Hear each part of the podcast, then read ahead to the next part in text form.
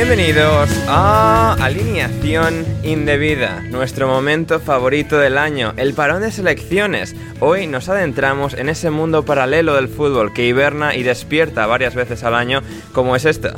Seguramente despierta gracias a un gol de Harry Kane, porque eso es lo que ocurre en cada uno de estos parones. De hecho, ya es el máximo goleador en solitario de la historia de Inglaterra y todavía le queda, pero ese mismo camino ha empezado a recorrer José Luis Mato, también conocido como Joselo, tras su debut con España, y a quien nadie ya engaña es Gianni Infantino, reelegido presidente de la FIFA para otra legislatura más. Y hablando de reelecciones sin oposición, los cataríes que continúan moviendo fichas para comprar el Manchester United. Todo eso y muchísimo más hoy en alineación indebida. Y para diseccionarlo todo, me acompaña una estelar alineación en el día de hoy que comienza por el exjugador del Atlético de Madrid, excompañero de Coque y de Morata, es Rafa Pastrana. ¿Cómo estás, Rafa? ¿Qué tal, Ander? ¿Qué tal, chavales? Muy disgustado con esta introducción, Ander, porque la democracia está sobrevalorada. O sea, votar. Yo cada vez que voto pienso que ojalá sea la última. Y en el fondo, lo lo de Infantino es lo que hay que hacer para gobernar bien una cosa, autocracia, autocracia, Qatar y ya está, y poquito más. Y además hoy que vamos a hablar de selecciones y que siempre hay algún país con oligarcas, compras de equipos por parte de países, lo importante siempre es que haya un poquito de, autocracia y tal, que es lo que, es lo que nos gusta y lo que da color. Exacto, exactamente. De hecho, cuando hoy Kazajstán ha remontado a Dinamarca 3-2, he pensado, vale, no es Turkmenistán, pero comparte mucho de, la espiritualidad de Turkmenistán, eh, Kazajistán. Como buena ex república soviética, todo bien. Todo, bien, todo bien, efectivamente. Eh, también, de mármol, eso luego, uno de los uno de los invitados de hoy, uno de los contertulios, sabemos que siempre ha sido muy del gusto de las ex repúblicas soviéticas, o sea que lo, podemos hablar con él. El, mármol, eh, Sí, sí, sí, todas esas cosas. No es el siguiente invitado, sino el último, pero el siguiente invitado de hoy está de vuelta con nosotros. Es el productor del aclamado documental Los Entresijos de la FIFA en Netflix. Su nombre es Miles Coleman. ¿Cómo estás, Miles? Muy bien, Ander, muy bien, chavales. Un gusto estar acá de nuevo.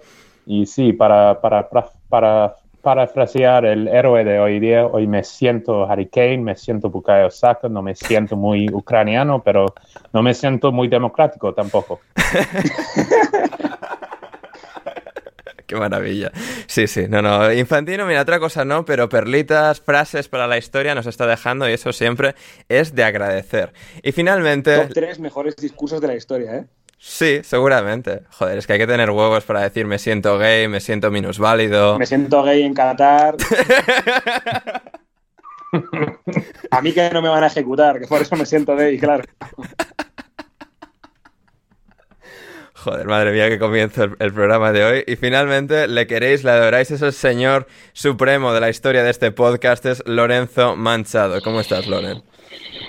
Muy buenas a todos, ¿qué tal? Eh, pues bien, encantado de estar con Rafa Pastrana, que piensa exactamente igual que mi mujer Olga, que es que la que la que, está sobrevalorada la democracia. Olga también piensa que lo de votar es tontería. Y así que estoy como en casa. la teoría de Olga, la, teoría de Olga es que no puede ser que gente que no tiene ni puta idea de un montón de cosas valgan igual que el suyo. Es, eso por ahí. Claro. También, claro. Sí, sí. Pero bueno, aquí, aquí seguimos, aquí seguimos, viendo, viendo el mundo girar. Ya le he dicho que es unpopular opinion, que tenga cuidado donde la dice, pero bueno. Sí, sí, sí. Que igual, que igual alguien le, quiere, le quiere comentar un par de cosas. Sí, sí. Eh, Rafael, ¿ibas a decir? No, a mí en esto siempre me acuerdo del célebre discurso de Anakin Skywalker en el ataque de los clones, ¿no? Que, que dice algo así, bueno, pues a ver, las dictaduras si funcionan, en plan, en plan, ¿cuál es el problema, no? O sea, si lo que dice Loren y lo que dice Olga, si es que votar, claro. vale lo mismo mi voto que el de Rafa Mora, entonces eh, no podemos luchar con eso. Y vale nuestro voto lo mismo que el de José Lu cuando no debería valer tanto, por ejemplo. O sea... No, claro. No, claro. El de José Lu debería valer mínimo dos, que ha hecho dos goles. Efectivamente. Efectivamente, por Españita. ¿Quién, es David Villa? ¿Quién es David Villa? A ver. no sé, eh, fue un tío ahí que tuvo alguna polémica, alguna controversia no muy comentada en la prensa española cuando jugaba en New, Pero York, hace mucho además. ya. en New York City FC. O sea, por lo, y, por lo- y- hace muchísimo. sí, sí, por lo que sea, nuestro hombre ahora es Joselo. Es José Luis Mata, Eso es. efectivamente. Y Luis de la Fuente también, ¿eh? O sea, la, la España de los Luises. Somos muy de la España de Antonio Pacheco.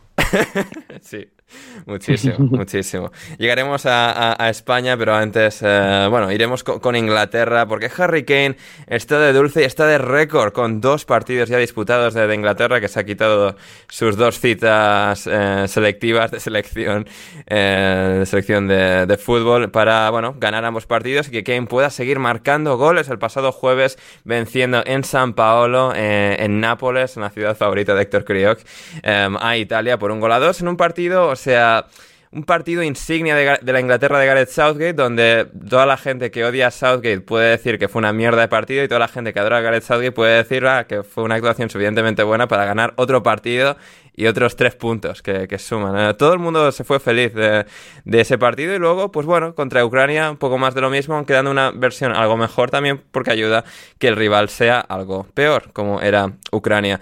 Em, empezando por el partido de hoy contra Ucrania en particular, eh, Rafa, estabas viendo lo- lo- los goles. eh, ¿Podrías diseccionar la técnica necesaria para ese gol que ha marcado Bukayo Saka a los chicos ucranianos? Hombre, muy, muy buen chirlo. O sea, es que todo lo que diga yo, más allá de mis habituales tonterías y parafernalias, pues poco tengo que, poco tengo que decir. Eh, es verdad que eh, Inglaterra, pues le, digamos que le pilla a Ucrania, que había hecho muy buena primera parte, le, digamos que les pilla ya cansados los cinco últimos minutos y aprovecha ahí para golpear primero Harry a pase de Bucayo y luego el gol de Bucayo, que es, si, la audiencia no lo, ha- no lo ha oído, que vaya a buscarlo a, a YouTube. Y, y, a ver, es que es verdad que, y eso también lo hemos hablado muchas veces con Borja y tal, que sí, que es muy fácil atizarle a la, a la Inglaterra de, de Southgate. Yo sé que, por ejemplo, a Gonzalo no le gusta mucho y tal, pero es que es un A- equipo. a- antes del partido, espera, espera, Rafa, tengo que leerte el mensaje de Gonzalo Carol en un grupo de WhatsApp antes del partido porque es gloria bendita. Un momento. Ah, Claro, ahora- es que- a ver, a ver, ¿dónde estaba? ¿Dónde estaba esto? Es que hablan mucho en este puto grupo. A ver, ah, ah, ah, mira, sí, aquí tenemos. Prepárense para el recital de Mijailo Mudrik doblete al puto Southgate, dijo Gonzalo Carol no, textual. pues no sé dónde has- no sé dónde ha estado el Mudrik, la verdad, porque a mí de los que más me han gustado de. Creo que, por ejemplo, los, los dos que han jugado en el medio del campo, tanto Zinchenko como, este- como Taras Stepanenko, han estado bien los dos. Me ha y de los de arriba, de los cinco, de los, perdón, de los cuatro de arriba, fíjate que yo soy muy de Janemchuk y creo que ha estado, ha estado flojo porque no, aprovechándose del tamaño que tiene, no le ha metido excesivo miedo, incomodidad a Stones ni a Maguire. Y yo creo que las dos bandas, tanto Mudrik como Marinovsky, han estado mal. El que sí que me ha gustado es, es Sudakov, el del el mediapunta del Shakhtar, que yo creo que es un poco el que, el que ha sido el que ha llevado más, más peligro. Y, pero si analizamos la parte de Inglaterra, o sea, hay ocasiones muy claras antes del gol por parte de Bellingham. Yo creo que Madison hace muy buen partido. En general, la línea de cuatro de atrás está muy bien, quizás un poco el más flojo eh, eh, Walker, pero en general yo creo que un partido muy sólido de Inglaterra, especialmente bien Bucayo, tanto con el gol como con la asistencia, especialmente con el gol, pero vamos, tanto como el día de Italia, que el día de Italia le han dado palos, y a mí me parece que, que Inglaterra fue muy superior a Italia, o sea que al final es que mmm, sí, te meten el gol y a partir de ahí pues tienen cierto empuje los italianos y demás, pero yo creo que está mucho mejor Inglaterra que Italia, incluso con uno menos con la expulsión de Luxo, o sea que yo creo que no hay... Y hoy, por ejemplo, cambia a, a Calvin Phillips y mete a, a, Henderson y funciona, o sea que yo creo que el, el equipo lo tiene bien engrasado, creo que es un equipo muy de fieles, ellos confían en, Southgate y sigue siendo un equipo para mí fiable y, y, muy duro de competir. Entonces yo creo que no hay muchos motivos para, para criticarles porque sigue integrando talento joven de vez en cuando, cambia ciertas cositas y sobre todo potencia mucho a Harry que se le ve muy cómodo en la selección. O sea que yo no le veo quejas al, al de Gareth Puerta del Sur. Ah, impecable, impecable disertación de, de Rafa Pastrana. Um, Miles. Por la chapa. No, no, no, tranquilo, tranquilo, no, no, aquí es lo, que venimos buscando.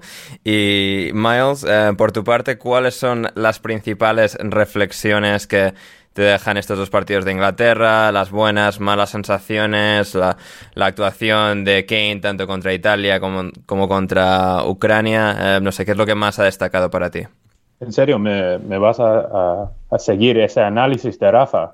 bueno, no sé, alguna cosa. Sí, es difícil. Rafa ha dejado el listón muy alto. Pero bueno, no sé, Harry Kane. O sea, ahondemos en la figura de Harry Kane, máximo goleador de la historia de la selección inglesa, ya en solitario por delante de Wayne Rooney con 56 eh, goles sumados y bueno, con varios años de carrera por, delante. Eh, ¿qué, qué impresión te deja Kane? Bueno, para mí lo más impresionante del éxito de Harry Kane es que todo lo que ha logrado, ha logrado sin ganar los corazones de las hinchas inglesas. O sea, es el máximo goleador de la historia de Inglaterra, pero para mí no es, bueno, no es el jugador más popular. Todo el mundo en Inglaterra, para mí, sigue teniendo esa idea de él como un pecho frío, que que no da todo por su país, pero es un jugador inmenso, inmenso, y puede cambiar el, juego. Y si ves el, primer gol que, él hizo, eh, eh, todo empezó con él. Y juega en una posición como el, 10, que si fuera argentino sería una posición muy, muy conocida, muy, muy familiar, pero para los ingleses es algo muy poco conocido. Estamos acostumbrados a tener dos atacantes, uno grande, uno rápido, y ya estamos. Y porque Harry Kane no cabe en, ese, en esa figura, eh, para mí los ingleses no saben qué hacer con él, aunque sea el máximo goleador de la historia, pero, qué jugador. Y un partido así con, contra una Ucrania, un equipo con mucha motivación, con, con muchas ganas de ganar en frente de, sus, eh, de su público y todo lo que está pasando ahí, Kane mató ese partido en, dos segundos y Bukayo Saka lo mató también. Y la verdad es que Inglaterra no tuvo que hacer mucho. Estaban jugando a 50% y, y con mucha paciencia y muy cómodo, muy, muy cómodo. Y bueno, como, como aficionado de Inglaterra, eh, eh, muy, me da mucho placer ver partidos así porque no me, no me, no me, no me dan nada de nervios, de, de angustia. Ah, todavía no tengo mi, corazón está, está funcionando normalmente, que me, me gusta mucho. Y, pero el tema es que qué va a pasar si, si jugamos contra un, equipo muy superior a Ucrania, e incluso a ese equipo de Italia que no es un, no es un equipo clásico, digamos.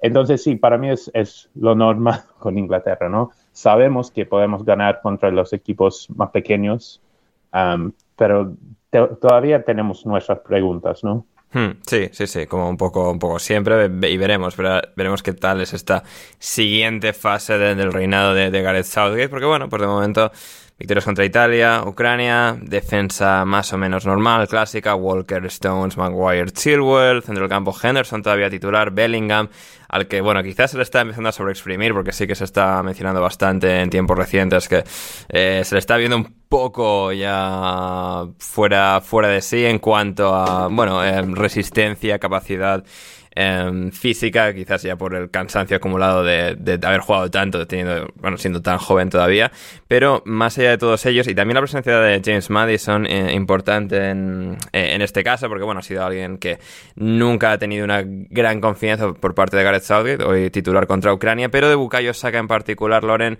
ese golazo, esa contribución fantástica en la jugada que empieza y remata a Kane, pero bueno, si es un jugador que cada vez está dando mejores impresiones, que cada vez da la, da la sensación de ser un jugador ultra capaz, de élite, de realmente tener ese escalón de ser uno de los super cracks mundiales, no el mejor del mundo, pero digamos una de las estrellas del Arsenal también, líder de la Premier League. ¿Cómo de bueno puede llegar a ser Bukayo Saka? Bueno, yo por, comentar, creo, creo que lo que decía Miles de Kane, creo que Bukayo Saka se está ganando el corazón de los ingleses muy rápido. Sí. Es decir, es que hay jugadores que, por su manera de, ser o, por resumirlo una palabra, por el carisma que tengan, es más fácil que, caigan bien, que gusten por sus por situaciones personales, etcétera, ¿no? Y yo creo que Saka sí que tiene el, favor del, público de una manera bastante, bastante directa. Eh, a partir de aquí, en estos jugadores tan jóvenes y que ya están haciendo cosas tan tan importantes, tanto a, nivel de, clubes como de momento, su trayectoria con la selección es buena, más allá de que irremediablemente le van a pedir títulos o llegar a finales, cosas de estas, ¿no? Pero de momento no, porque tiene todavía esa juventud y la gente todavía está con la ilusión de veréis lo que va a poder ser, ¿no? Intentas proyectar lo que, lo que el chico puede llegar a ser. Eh, a veces el techo se alcanza muy pronto. O sea, es que decir, todos estaremos pensando, porque ¿cuántos años tiene ahora mismo? Eh, ¿20 puede ser? ¿O hablo de memoria? Que no lo sé, ¿eh? es que no sé cuántos tiene. Sí, Sagar está en 21, creo, 21, 22, ahora te lo, bueno, te lo confirmo. Muy joven. sí, sí. bien. Eh, igualmente, está en una edad en la que viendo lo que hace y viendo lo que ha mejorado de la temporada pasada a esta, lo que, ha en lo que ha mejorado en sus temporadas como profesional, que son pocas, eh, tú intentas proyectar lo que crees que va a ser luego. Pero claro, muchas veces no, no es real, porque si no, con 29 años sería Messi. Entonces, eh, aquí la jugada está, si, si, si tanto él a nivel particular como en el equipo donde esté, pues supongamos que está en el Arsenal 7 años, ¿no? Porque se ha jugado franquicia y realmente el proyecto gira un poco en, torno a él, que, es, que sería más o menos por lo normal, él o Degar, ¿no? Eh, no quiere decir que vaya a mejorar tanto. Entonces, hay veces de estos chicos que su, su, plenitud física eh, se alcanza muy rápido y tiene unas cuantas temporadas en las que su acierto goleador y todo esto es muy alto. Y luego lo que, lo que se acaba de tener que demostrar, que es lo que le ha pasado a otros y se han quedado por el camino, es la temporada que tenga más, más normal, si es que la tiene, ¿eh? la temporada que su equipo no esté tan acertado, sus compañeros tampoco, si, cómo encaja esas temporadas de bajón. Porque me acuerdo que, lo comentaba Puyol en, una entrevista, que, que, cuando un jugador joven lo hace muy bien. La, temporada difícil de verdad es la siguiente o, a dos siguientes, ¿sabes? Cuando ya no te sale bien, cuando la gente los errores no te los no te los permite tanto porque ya te da como una realidad más que como una promesa y se te exige de verdad cosas a un nivel distinto del de chico joven que sale, ¿no? Entonces, yo creo que eh, habrá que ver una temporada que se haga más normal como la remonta, porque hay gente que no es capaz de, de hacerlo, ¿no? Pero sí que es cierto, sí que es cierto que con condiciones normales hay jugadorazo para, para mucho tiempo y seguramente uno de los buques insignias de Inglaterra, claro. Mm, sí, sí, esa, esa, impresión da por completo. Bukayo Saka, sus actuales 21 años de edad, este año cumplirá 22, pero, pero que sí, ya desde muy, muy joven ha irrumpido en el Arsenal, todavía en el Arsenal de Arteta que estaba quedando séptimo octavo y que ahora quizás termine como campeón de la Premier League. Veremos, veremos cómo se resuelve todo eso y bueno, pues como lo, lo mencionado respecto a Inglaterra, dos victorias y a continuar, y a continuar eh, el paso hacia, hacia la Eurocopa del año que viene. Em, Españita, a ver, Españita. Em, Em, Rafa, dos goles de, un jugador que, vistió la camiseta del Newcastle y del Stoke, que hoy he visto, que ni me acordaba, pero cuando lo he visto ya me he acordado. Un golazo que metió Joselu al Chelsea el 26 de agosto de 2018 con el Newcastle y hoy, lo, bueno, hoy, el sábado, lo, lo repitió dos goles para demostrar que España está de vuelta bajo las órdenes de Don Luis de la Fuente. Bueno, pues eh, sí, pues con el experto en asuntos capilares de saber empatar, con Antonio Pacheco al, mando, eh, pues y digamos que con más... Lo he escuchado yo esto mucho y yo en general sabéis que soy odio un poco el tema de tópicos, con más goles que juego, eh, que es lo que se ha repetido hasta la saciedad, se le gana una Noruega que, uno, está sin, está sin Haran, porque se lesionó un poco antes, y una Noruega que yo creo que llevó bastante peligro. Dicho lo cual, mm, creo que esta España sí que se le vio un, pelín más de mordiente y, digamos, no caer tan a la primera de cambio como pasó, por ejemplo, en el Mundial, ¿no? Que daba la sensación. Yo no soy un gran fan de, de Unai Simón y tampoco lo soy de Kepa, pero creo que Kepa, por ejemplo, tiene dos momentos puntuales que hace dos muy buenas paradas. Una a, este chico se llama, voy a buscarlo porque no me le viene el nombre, a Ursnes, que juega en el... Este, este donde juega, este juega en el Benfica, ¿no? A, mí me suena jugar del Lillestrom, pero es posible que esté en el Benfica, sí. A mí me, suena que está en el Benfica, que le para una, volea, digamos, a, a quemarropa, que la, la, para muy bien. Y yo creo que España pues tuvo un buen inicio de partido, de hecho, se adelanta muy pronto con el gol de, Dani Olmo en una gran jugada de Don Álvaro de Moratalar, que abre para Alejandro Valdé, se lía el solo, pierde tiempo, la pega, y bueno, aparece por ahí Dani Olmo metiendo el pie.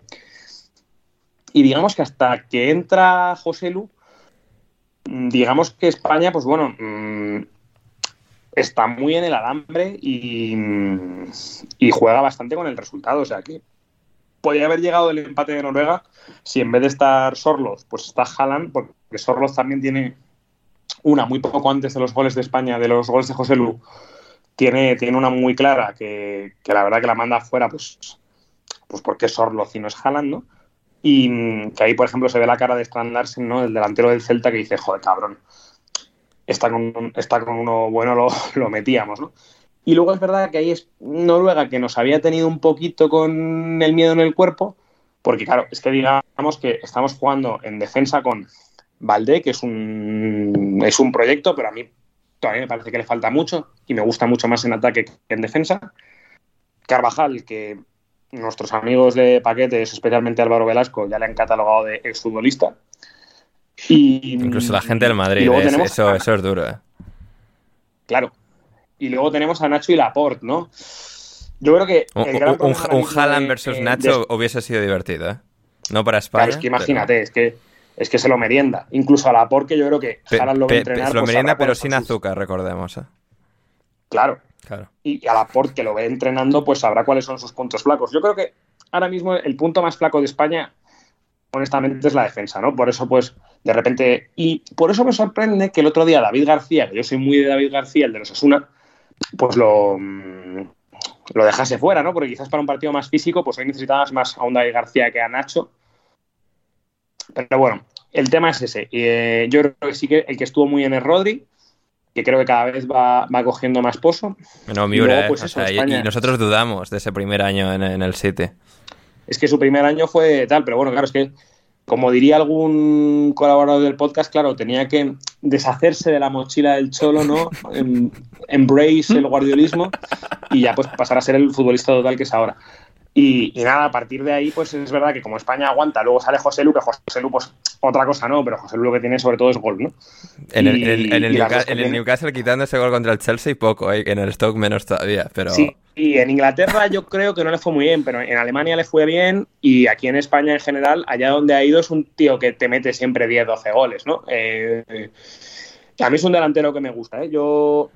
Es un poco mayor que yo y yo no le llegué a coincidir en el Madrid, porque venía de la cantera del Celta, si no me acuerdo mal. Sí.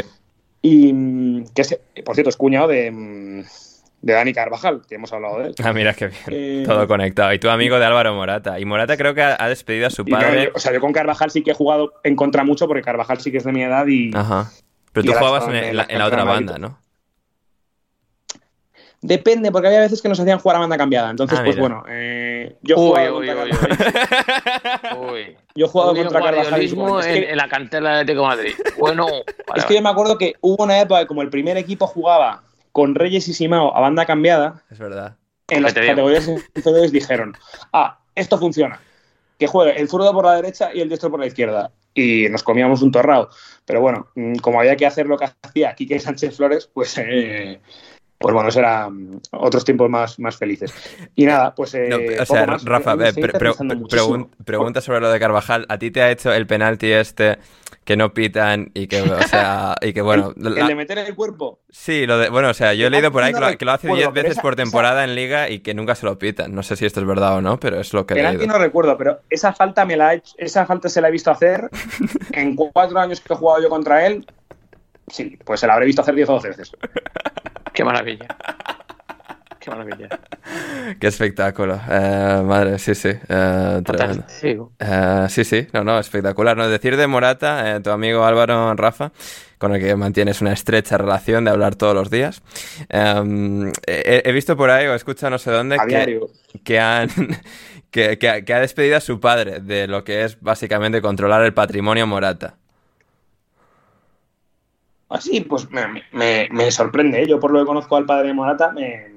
Ya, ya, pues. Me sorprende. Es verdad que hasta hace poco, por ejemplo, el representante era otro chaval que yo conozco, que es un, colega del, del cole. Y también sé que lo ha cambiado. No sé qué va, no sé si va, si irá por ahí, pero me refiero. dentro de todas las cosas que se puedan decir de Morata, yo creo que es un chaval que como venía de una familia, entre comillas, normal, es un tío con los pies en la tierra, entonces tampoco creo que se le vaya a ir Aun llamándose. Morata de Borja, ¿eh? O sea, Álvaro, Álvaro de, de Borja, es Álvaro de Borja Morata, exacto. claro. Cuidado, eh. Álvaro de Borja Morata Parera, el, tu capitán. Y, y el de toda España, efectivamente, que, que portaba eh, el brazalete. Eh, bueno, sí, bien, fantásticamente resumido por parte de Rafa. Loren, ¿tú alguna cosa de donde la fuente? Eh, o que es que esto, esto ya lo he mencionado alguna vez, pero esto ya voy a convertirlo en lo típico que digo todas las veces que hablamos de, de la fuente. Iturralde en euskera significa junto a la fuente, así que básicamente de la fuente es José Luis Iturralde. Y aquí a tope, o sea, no sé, bueno, pues, a ver, Odegar bien con Noruega, pero bueno, cuando no está Haaland y sale José Lu al final, pues eh, la balanza se inclina para donde tiene que inclinarse. Bueno, yo creo que en cuanto al tema de convocatoria, eh, no ha hecho tantos cambios como, como desde muchos sectores se pedían.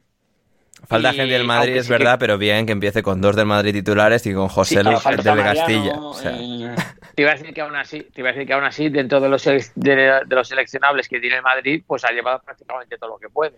sí, pues Ceballos claro, ha no salido el último rato también, sí, sí, sí. Entonces, Ceballos bien, ¿eh? Sí, Sí es cierto que, que rápidamente, lo digo sobre todo para los oyentes que no sean de, de aquí, eh, sí que es cierto que rápidamente eh, se está intentando ya polarizar el Barça-Madrid. Pero a favor del nah, Madrid, nah, entonces- imaginaciones tuyas, Loren. Eso no nunca, Ceballos. Ceballos tenía que ser titular a toda costa, Gaby no tenía sitio para De La Fuente. He llegado a escuchar en alguna radio que Pedri seguramente no tenga sitio con De La Fuente. Bueno, cosas de estas, ¿no? Que ya ves tú, pero bueno. Aparte que eso, eh, si Pedri tiene sitio o no, lo dictará el propio nivel de Pedri. Si Pedri está a su nivel más alto, no es que tenga sitio, es que a lo mejor la selección es Pedri más 10, pero bueno.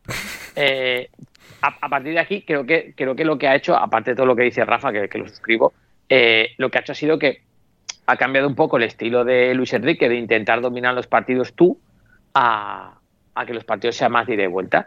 Eh, durante un tiempo se argumentó que a España esto no le venía muy bien, precisamente porque no vamos sobrados de pegada, hasta que entra José Luis al campo, pero claro, esta no la vimos venir.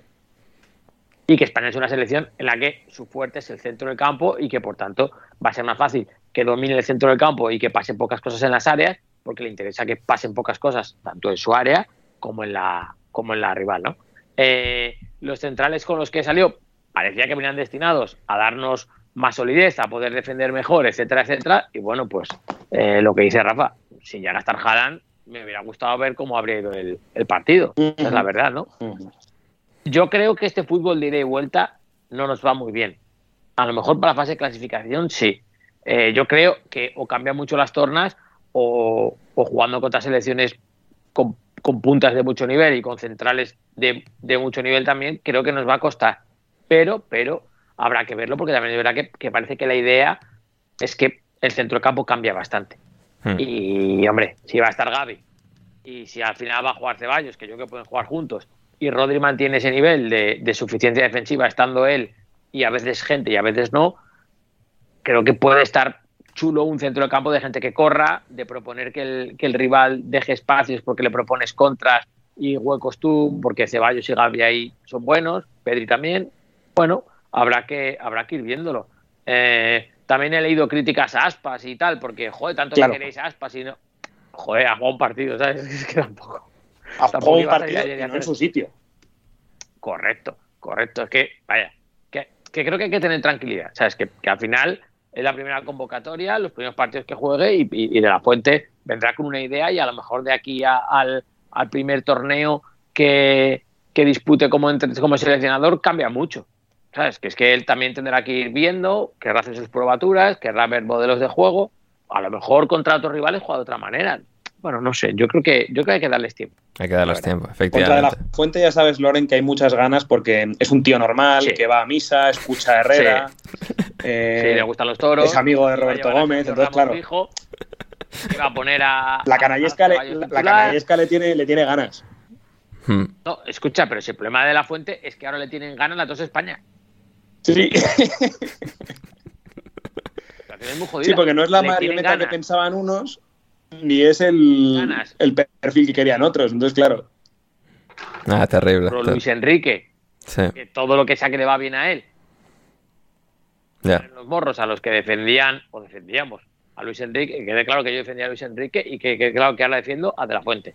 O sea, yo defiendo al seleccionado español, es el que esté. a boca haga cosas muy raras, pero yo quiero que a España le vaya bien. Pero, que mal con él y los que esperaban que esto iba a ser radical, o vaya, mm, ya no barramos, eh, usa tablet. Eh, es, que, es, que, claro, no, no es el señor rancio y de hace 80 años que la gente se esperaba. Es que es, un buen entrenador y, alguien que ha ido avanzando con los tiempos. Y entonces, pues, pues la gente se ha quedado ahí un poquillo con, con las ganas. Yo creo que la gente esperaba mucha más revolución, pero hmm. bueno, hay que darle tiempo. Sí, efectivamente, hay que darle tiempo. Y por eso, Miles, yo te hago ahora esta pregunta. Em, ¿Va a ganar España la Eurocopa de 2024, sí o no? Absolutamente, sí. Bien, vamos, vamos. Lo hice hasta en este inglés, así que no, no puede ser mentira. no, no, eh, yo eh, estamos alérgicos al optimismo y hay, hay que ver otro equipo, pero eh, chicos, estamos hablando del mismo José Lu es otro José Lu. ¿Qué está pasando? Mm. Porque yo vi en vivo José Lu jugando con el Stoke y fue el peor partido que había visto en mi vida. Eh, es increíble que estemos hablando de, la misma persona. No, eso no lo puedo creer. Y ese equipo de España es como, es como un cementerio de fútbol inglés. Estamos hablando de, bueno, Kepa, Kepa es como, bueno, no, no hace falta decir más, Kepa, Kepa Estamos hablando de, Iago Aspas, que en, una camiseta de Liverpool pareció un niño de 15 años. Correcto. Y José Lu, bueno, el, español menos español en, el mundo, ¿no? No juega como un español, juega como un, como si fuera de Noruega. Y, es que nació en Stuttgart. Es verdad, nació en Alemania. Absolutamente, eso lo creo, no, sin duda. Dani Ceballos, que con el Arsenal para mí, la diferencia entre el Arsenal que gana la liga y que no gana la liga es la falta de Dani Ceballos. Vamos. Entonces, no, no, sé qué está pasando con ese equipo de España, pero está funcionando más o menos. Pero bueno, eh, increíble. La historia de José Lu es la historia de redención más importante del año después de, de Brendan Fraser ganando el premio Oscar para La Ballena. Eso es, no lo podía creer. Pero bueno, que en serio, la felicidad en su cara, yo vi el, eh, los goles que, que hizo y eh, solo en el fútbol tenemos eso, ¿no? Un, un, hmm. hombre de treinta y pico años, no sé, cuántos años tiene, y volver y jugar para su selección y hacer dos goles en diez minutos es, es algo lindísimo. Hmm. Y bueno, si, si, si, eres de Stoke, si eres de Newcastle, nunca, nunca lo vas a creer tampoco, pero me alegro mucho por él. Sí, sí, sí. De hecho, quiero rescatar un cántico que he visto que de un aficionado del Newcastle, que supongo que les lo cantaron a José Lu cuando estaba en Newcastle, que dice así: José Lu Lulu, he might score one, he might score two. If you're shite, he'll score a few. Así que ahí está, ahí está don José Luis Mato, la nueva esperanza de España. Em, hablando de nuevas esperanzas, eh, Hablando de nuevas esperanzas, bueno, eh, tenemos a Holanda con Kuman, eh, Loren, por ejemplo, que, bueno, se llevó una tunda buena de, mm, de Francia, que, pues hombre, pues, eh, no, quizás no era esperado, pero 4-0 y, bueno, para casa calentitos. Buen viaje, ¿eh? Sí. llevas, un 4-0 para empezar, no está mal, ¿eh? Te llevas un, un, buen sopapo en la cara. A ver, seguramente, seguramente sea un por historia y por nombre, a lo mejor no tanto, pero por momentos de las elecciones sí, sí que hay bastante diferencia. Más Francia, bueno, Francia ya sabemos que la facilidad que tiene para reinventarse es enorme y encima que, que para ellos estos... Luego a lo mejor más adelante no, pero estos primeros partidos son un poco reválida con su público, ¿no? Porque, bueno, pues eh, el Mundial fue bueno, pero allí les piden ganarlo, seguramente porque parece que cada cuatro años siempre tienen jugadores para hacerlo, entonces no está mal que se le exija, ¿no? Eh, pero sí, sí, pero más allá de que fuera un poco un duelo un poco desigual, un 4-0 en tres elecciones grandes eh, no deja de, llamar la atención, pero no son resultados que se suelan, que se suelen dar. No, eh, en absoluto. Em, también... Por cierto, Mbappé, Mbappé capitán. Eh, hombre, 24 años. hombre. Capitán de Francia. hombre, claro, ¿y ¿quién va a ser si no? Inmerecido. No, sí, claro, sí. Tienes razón, ¿quién va a ser si no? Hombre, merecido si, si Francia quiere seguir que quiere seguir que vaya, eh, que siga yendo, digamos, a, a la selección. Hay que, hay que darle. ¿Y si no, con quién va? eh? ¿Con las Islas Vírgenes Americanas? No, que también... bueno, se, se quedará en casa. Chico, que se coma los No, yo- de Antoine. Yo, yo creo que Mbappé se queda en su casa y se queda tranquilo, ¿eh? Vamos, no le. Sí. Juro que es el típico jugador que le vería tranquilamente decir, pues vale. Pues vale, sí, sí. No, no, ya, ya, ya me Sí, sí, vendré te buscando. Y que yo, yo, te digo, yo, yo- me voy con, yo me voy con el Tito Floren a merendar, a tomarnos algo, al café, y, y a ver, a ver qué nos depara el futuro. A ver qué nos depara eh, el futuro. Em, el futuro, bueno, sigue siendo partidos de Portugal contra selecciones contra Luxemburgo, seis goles de Portugal y dos, por supuesto, de don Cristiano Ronaldo, del bicho. ¿Cómo está el bicho? eh? ¿Cómo está el bicho, Rafa? ¿Cómo está el bicho? Eh, o sea, es que claro, los dos partidos han sido Luxemburgo y Liechtenstein. ¿eh? Es que, Hay que hacerlo. Claro, claro, hay que meterle un gol de falta al portero ese de Liechtenstein, que era un colega. Y, y hoy el- los de Luxemburgo, confieso que, que no los he visto, pero vamos, ha marcado hasta Joao Félix, o sea que me refiero.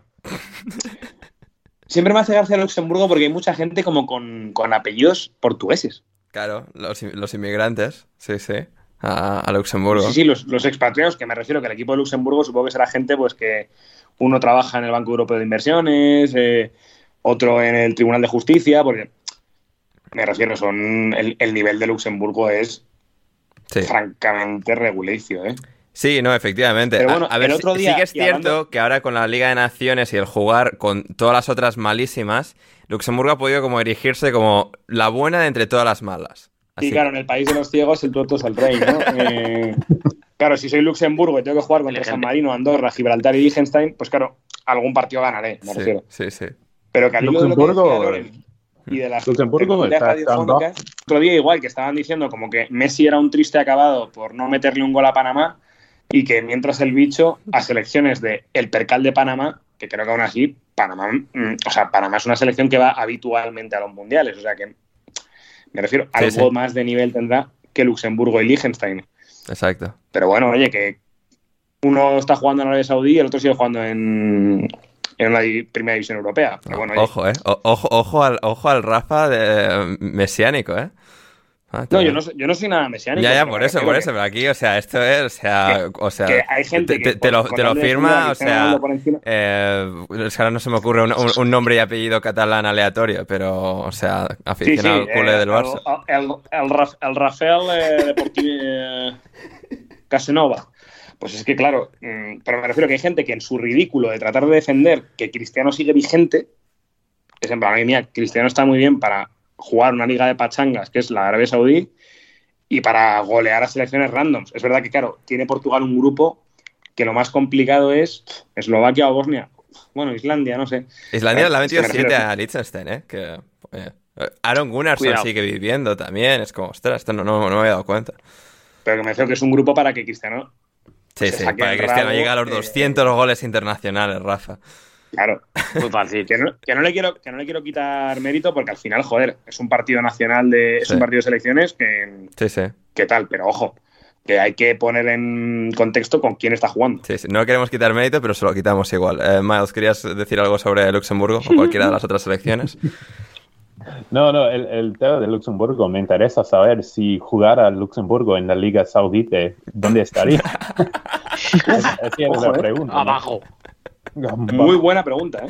Vamos a ver. porque sí. es, ver- sí, es vergonzoso, porque Cristiano está, está haciendo goles contra selecciones así y las celebran como, como si fueran el Mundial. Y, y no sé, los goles que, que uno marca en la carrera, hay que, hay que haber un, un- un- una fórmula matemática para de- decir un- dos goles contra el Luxemburgo no vale lo mismo que dos goles en, en el final del Mundial, pero en ese momento Cristiano está jugando solo por, su, por sí mismo, me parece.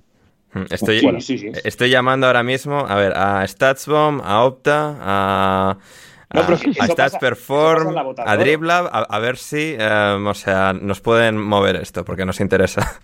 No, Ander, pero que eso pasa en la bota de oro. O sea, no valen lo mismo los goles que mete Ya, ya. si de la Liga de Austria Sí, sí, eso es verdad. con lo que mete un tío de la Liga española, inglesa o alemana. Claro, claro. Pero como este, Es que pero, como este es una clasificatoria al mundial, o sea, o a la Eurocopa, es, es como un, un vacío legal. O sea, O sea, los, los dos goles de Mbappé a Holanda no pueden co- contar lo mismo que los dos goles del bicho a Luxemburgo, por mucho que sean países del Benelux. ya, Eso es. sí. No, no. He eh, dicho. Factos, bien, factos. Bar- barras de, de Rafa Pastrana. Eh, para, terminar con hablado, pa- para terminar con las elecciones, eh, eh, Kazajistán ha ganado 3-2 a Dinamarca, remontando un partido que en el minuto 73 iba 0-2 a favor de Dinamarca, pero Kazajistán ha, ha decidido, esto lo remontamos, lo han remontado, celebraba eh, Borat y, y toda, y toda Kazajistán. Y a ver, no es Turkmenistán, eh, eh, Loren, que es nuestra favorita de esa parte del mundo, Bueno, pero eh, comparte mucho de- del espíritu, me, me da, la- me da la impresión. la República de las Stan. De Claro, sí, sí, sí. Ahí bien. Hombre, a ver, yo no he visto el partido ni mucho menos. ¿no? No, Y yo porque no quiero sea- quitar- No, no puede ser. Yo no quiero quitar. no ¿Qué quiero clase de panenquita eres, Loren, si no ves este partido? venido a menos. No, no quiero quitar mérito.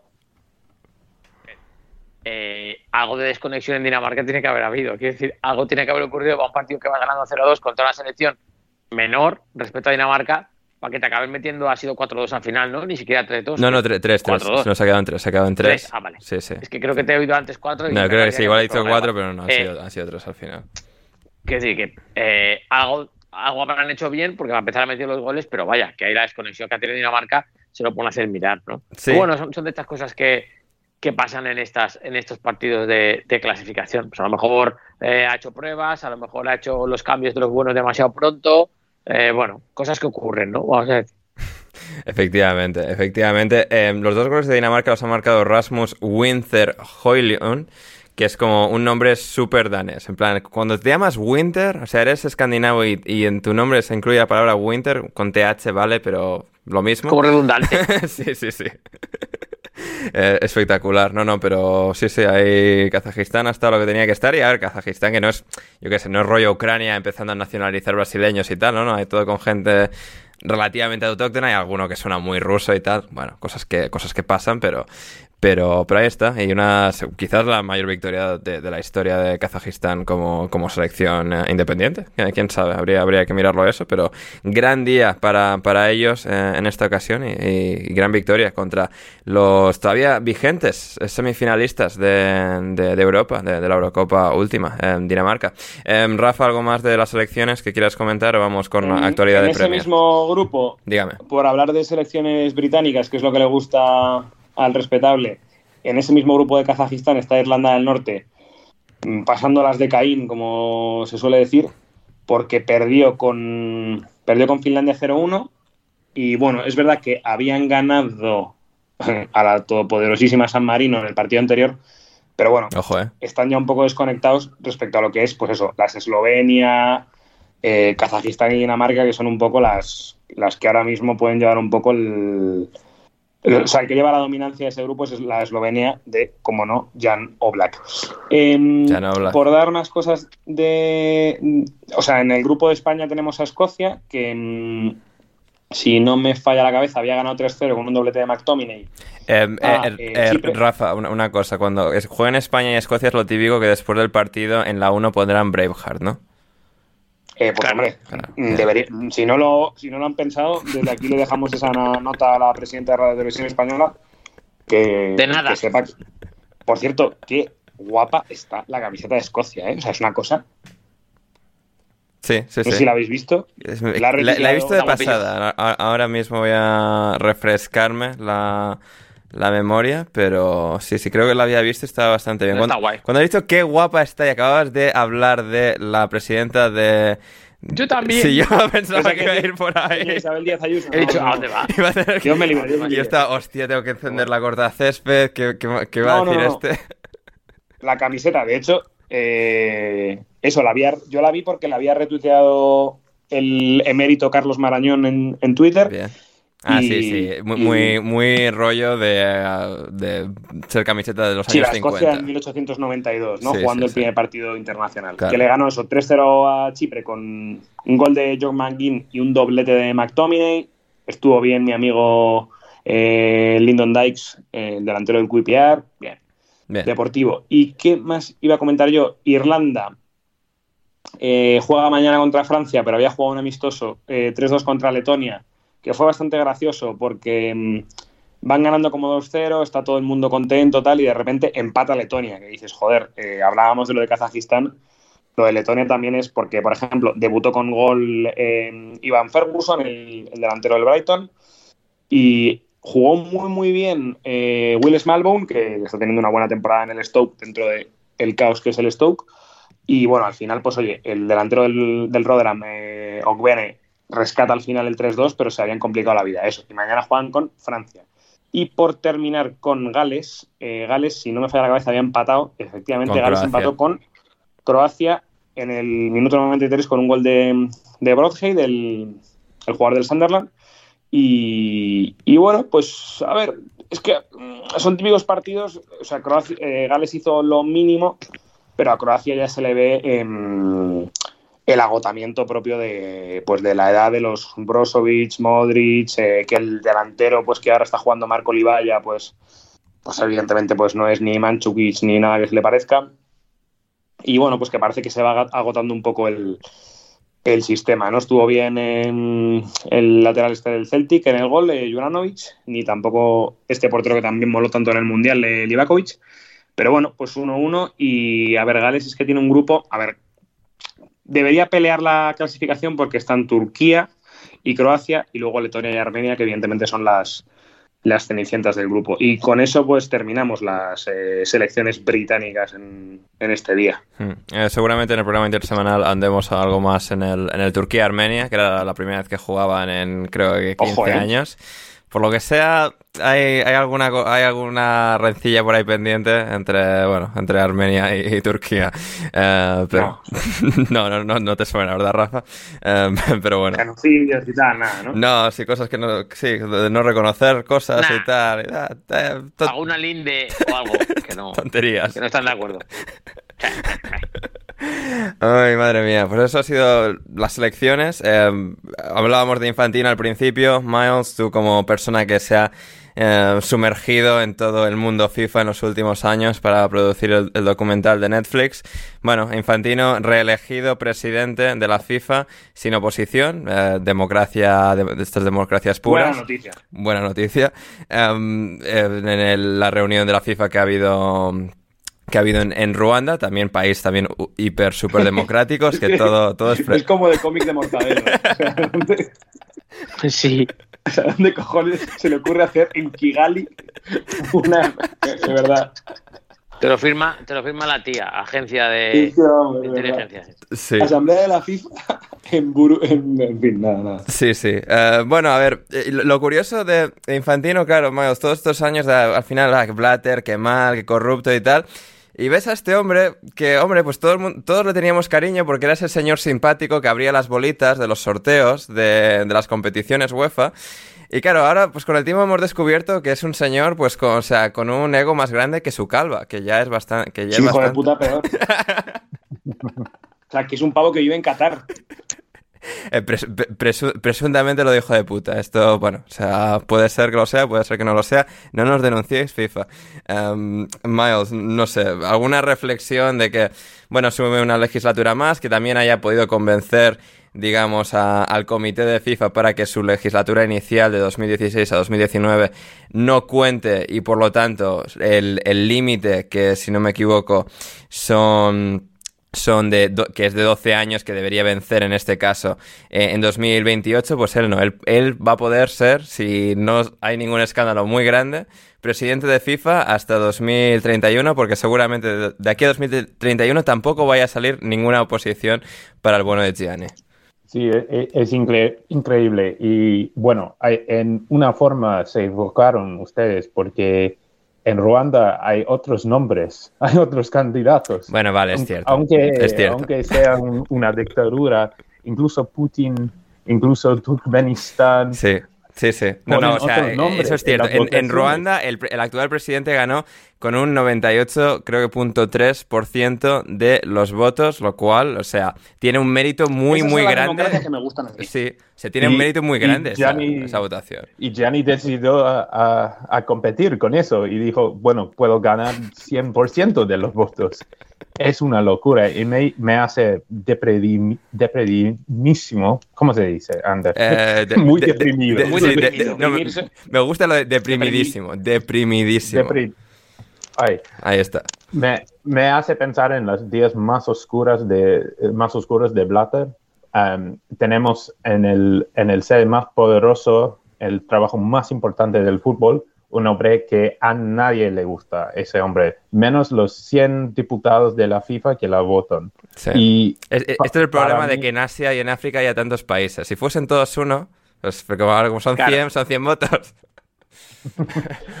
y bueno, Infantil, eh, estaba hablando eh, eh, esa semana porque estoy sigo en contacto con muchas personas del mundo de la FIFA y, y, todos están muy muy preocupados por el futuro de la FIFA y me parece a mí que no, es el problema de, Infantino ni de Blatter, pero sino un, problema de, la FIFA, ¿no? Hmm. Que es ese ese trabajo presidente de la FIFA es tan poderoso, es tan bueno, es tan increíble. Es, es, el mejor trabajo en el mundo.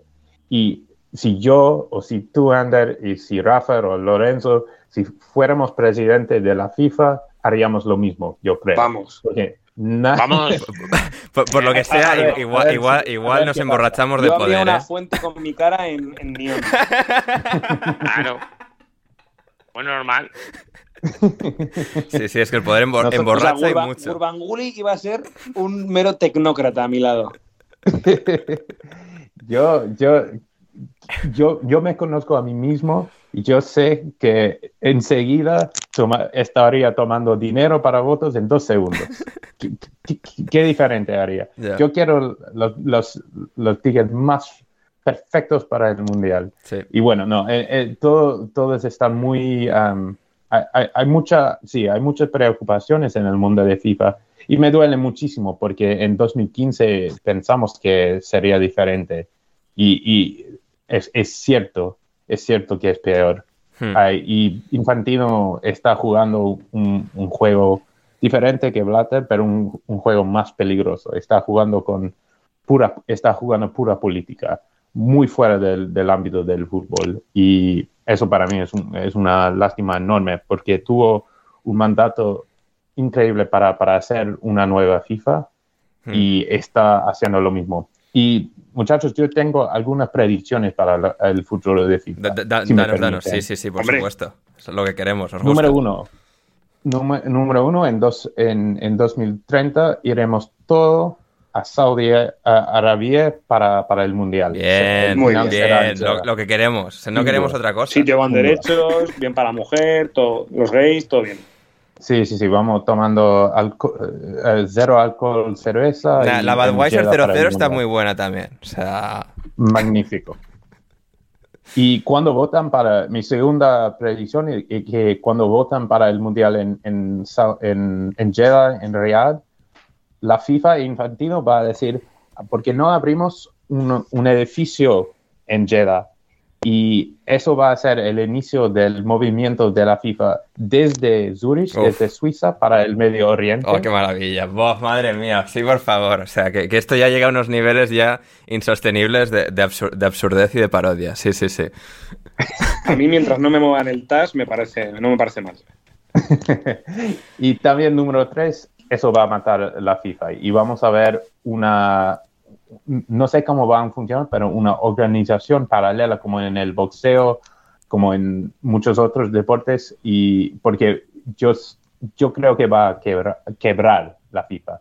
Entonces, eso les doy como un regalito, tres predicciones para la FIFA. En el año que viene. ¿eh? Sí, sí. en, 2000, en el, el, año que viene, Ander, por favor, vamos a volver a ese podcast y, ver dónde estoy. Yo pienso, si, si tengo dos por tres, estaría muy contento. sí, sí, no, no, son, son predicciones osadas, pero para nada improbables con, esta gente. Y, es gracioso también de Infantino. O sea, no es solo ya eh, el rol de presidente, que al final, pues sí, o sea, invita a una corruptela personal bastante fácil, ¿no? Digamos, pero em, claro, además con el Mundial Femenino del año que viene, pues Infantino había cerrado algún acuerdo para que Arabia Saudí o el turismo Arabia Saudí o lo que sea fuese patrocinador del Mundial Femenino. Por lo que sea, eh, las jugadoras pues se han puesto en contra. No, no sé por qué, no sé por qué. y... Está feminazis, tío. Y claro, eh, la han echado para atrás. Pero claro, Infantino, después de que la hayan echado para atrás y no vaya a ser finalmente Arabia Saudí patrocinadora, ha salido a decir que, que la FIFA es una organización de 211 países y que para él todos los países son iguales. Arabia, China, Estados Unidos, Brasil, India, somos todos hermanos eh, en igualdad de condiciones. Así que él no ha entendido por qué, pero bueno, pues eh, lo han echado para atrás, así que veremos, veremos qué pasa ahí, pero sí que da esa sensación de, o sea, de una consolidación junto al poder más, eh, tiránico, digamos, en este caso los más jugadores más activos como como Arabia Saudí, Qatar. Es una cosa, Ander, Dígame. que respecto a lo que decía Miles, que es muy interesante que se cumple el... Ya sabes que aquí somos muy fans del refranero español. Sí. Que hay un dicho que dice, otros vendrán que bueno me harán. Eso es verdad. Porque aquí en España ha pasado, ha pasado igual cuando se fue Villar de la federación, todo el mundo decía, ¡buah, menos mal, se acaba la corrupción! Entra Rubiales, que es el bueno. Pues nada, pues ya está. Si es que es lo que dice Miles, es que es exactamente igual. Parecía que el que se iba era malo y en el fondo, casi prefieres que el que te robe sea un sinvergüenza que uno que va de los valores, la transparencia y que te roba igual, porque al menos el otro va de frente.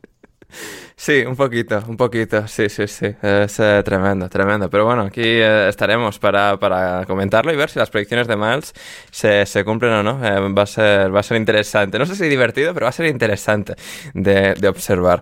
Em, también eso, bueno, en clubes, brevemente, em, así noticias rápidas. el Everton, Rafa, que bueno, que está siendo investigado por una comisión independiente después de que bueno, pues en el, en el último periodo de tres años de los tres últimos periodos fiscales, digamos, en, en total, declarase pérdidas de más de 370 millones de libras cuando eh, el límite son 108 eh, millones de libras que puedes declarar en pérdidas, algo que Leeds y Burnley el año pasado ya señalaron como, oye, a ver, esto qué cojones es.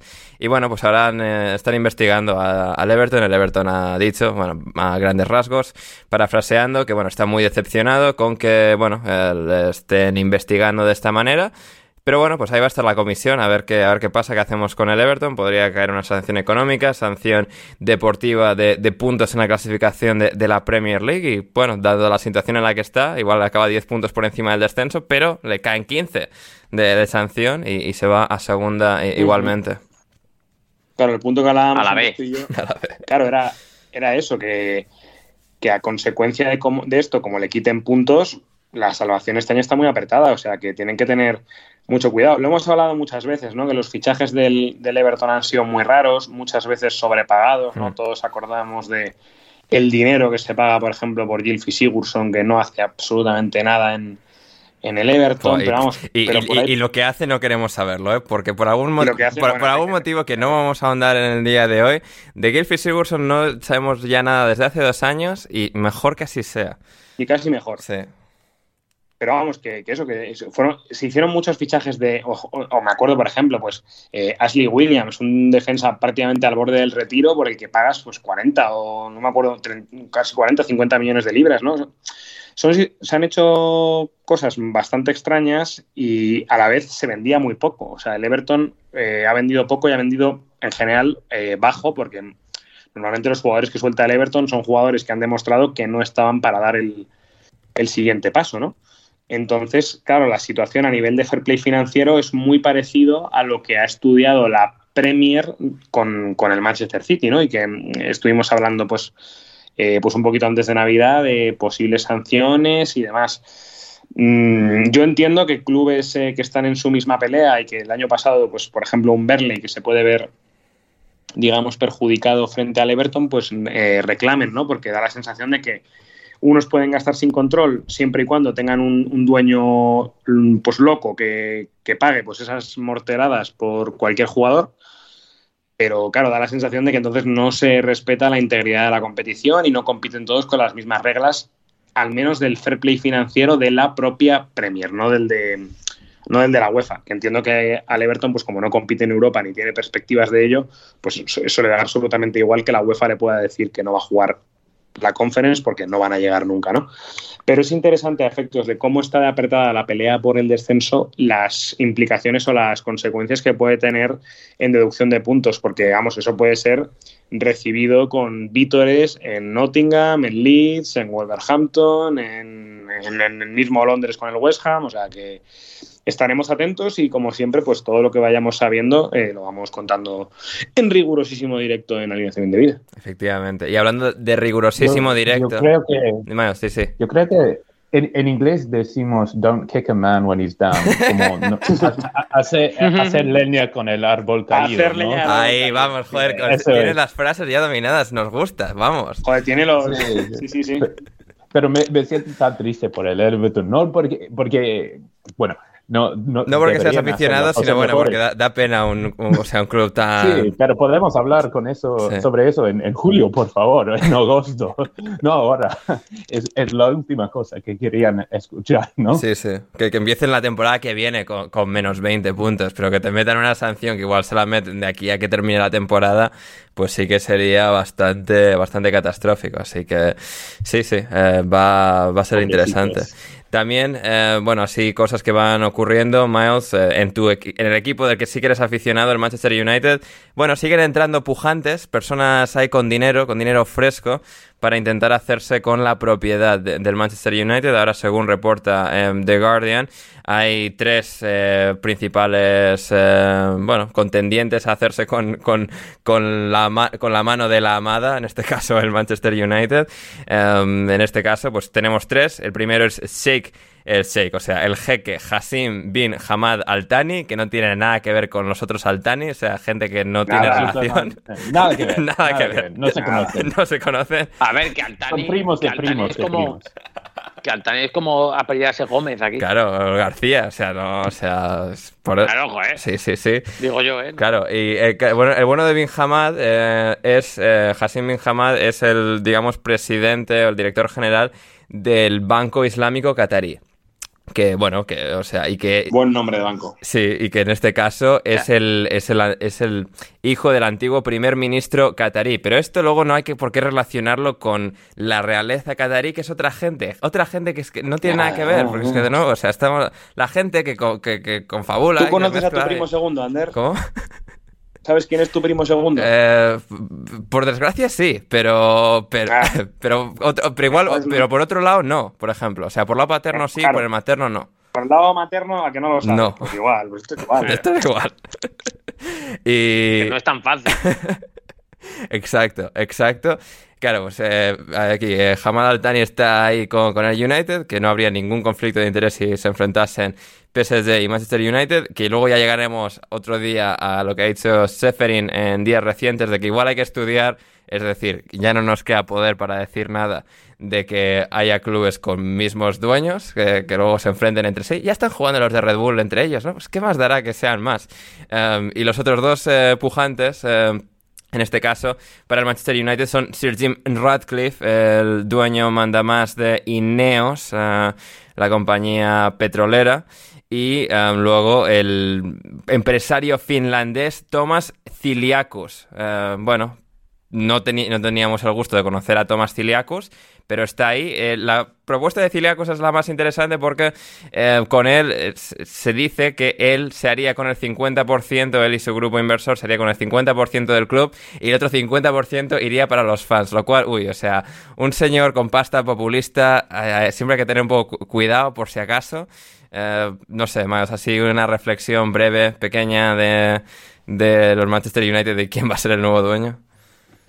Breve no, breve no, disculpa, breve no. Bueno, hay, hay, un cuarto también. Yo, yo ofrezco 12 euros y el resto va a pagar los hinchas de Manchester United por el mundo, que Bien. yo cuento con dos billones. Claro, sí, sí. No, si, yo- si los Glazers no, no- no metieron dinero. O sea, los Glazers lo, o sea, compraron una deuda del club y luego el club ya se- iba generando el dinero que había que pagar para comprar el club. Exactamente. No, es, es- bueno, yo me sí estaba depredidísimo con, con la FIFA, con, con mi club, con Manchester United, no, me, me faltan las palabras incluso en el inglés. Ya. Bueno, prim- primero, eh, el finlandés no va a pasar, es un poco de marketing gratis. Da, da- esa, Y, da esa ligera impresión, sí. sí, lo, lo felicito, pero olvidamos un poco de él. Sí. Con, con respecto al Sheikh Jassim, como, como mencionaste, en serio, es, eso es el Estado qatarí y no voy a decirlo de otro nombre. Y algunos, algunos amigos míos me preguntaron qué, qué pienso de, de, em, de- del hecho de que el Estado qatarí va a comprar el Manchester. Y bueno, mi posición es que yo no quiero que ningún Estado compre el Manchester, ni sea Qat- Qatar, ni sea los Estados Unidos, ni sea México, ni sea Fiji. Ni Luxemburgo. No quiero que mi club, ni Lu- bueno, Luxemburgo tal vez, porque es básicamente, bueno, eh, Luxemburgo es diferente. Sí, sí, sí. Porque, sí, porque Cristiano puede volver y Claro, hacer goles. claro podría volver. Cristiano al United, es verdad. Sí, sí, sí. Sí, exacto. Claro. El, el- sí. El tercer, la tercera revolución de Cristiano. No, para, para mí tener los cataríes en, en, encargados de, de un... Manchester United no es, un, no, no es una marca de lujo, es, es un club, es, un, es una sociedad, es un, parte de la comunidad de Manchester y de Inglaterra y estaría muy, muy, muy, muy triste verlo en las manos de un Estado que quiere comprarlo no por razones deportivas, pero- sino para, para blanquear su reputación en el mundo. Y no va... Lo que yo tuve que tomar una pausa de Twitter esa semana porque veo muchos hinchas del United que dicen, ah, bueno, yo quiero que Mbappe juegue Uf, con, Sí, con sí, el sí, Manchester. sí, sí, es, es- es terrible. Y- Lo hemos visto con la gente del Esa- City, con la gente del Newcastle y ahora Para el Newcastle. estos serían los siguientes en dar mucha vergüenza. Y pero, pero además con, con, con las hinchas, yo quiero hablar con, con los españoles acá, con, con las hinchas de Málaga. O sea, es un juguete para el momento, pero después de, de un rato te olvidan. Y pregunten a, a los de Málaga, a de Anzi Macachacla, de todos esos clubes que eran juguetes de los, Mm. de los estados, de los billonarios. Sí. Bueno, si- siendo justos con, con, el Anzi Majascala, no es que se abur- no es que se aburrió ese señor, sino es que le- bueno, tuvo que darse la fuga porque le porque la policía quería meterle en prisión. Así que bueno, siendo justo, Bueno. te- tenía, tenía problemas que le impidieron seguir metiendo dinero en el Anzi. Claro, claro, claro. Pero bueno, igual, los de Manchester necesitan recordarse que eh, un, un estado no es, no es para siempre, no es para, es para Navidad, pero no es para siempre. Mm. Entonces, lo que nos, nos queda es, es Jim Ratcliffe.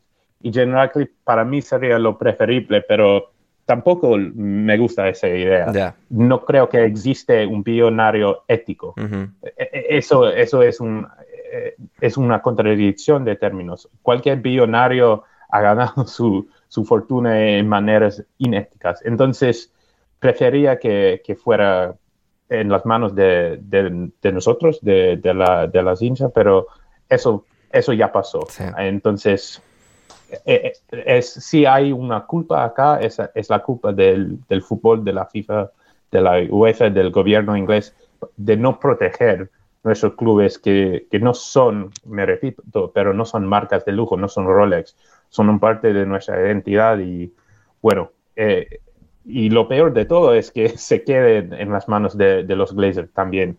Y tenemos un, un vínculo entre los Glazers y los cataríes que para mí sería lo peor de los todos. Y no, todavía tenemos los Glazers, pero también tenemos que jugar contra equipos Sporting de Doha cada año. Efectivamente, efectivamente, no, no, pero muy, muy bien dicho por parte de, Miles y eh, Loren, hablaba Rafa ahí de- del riguroso directo. Acaban de despedir a don Antonio Conte de el Tottenham, o sea, No jodas. mientras estamos grabando esto. Sí, ha puesto en, en Twitter un, un comunicado del club y de manera oficial lo dan pues eso por, por despedido. Bueno, ya el otro día la rueda de prensa que dio, Joder, eh.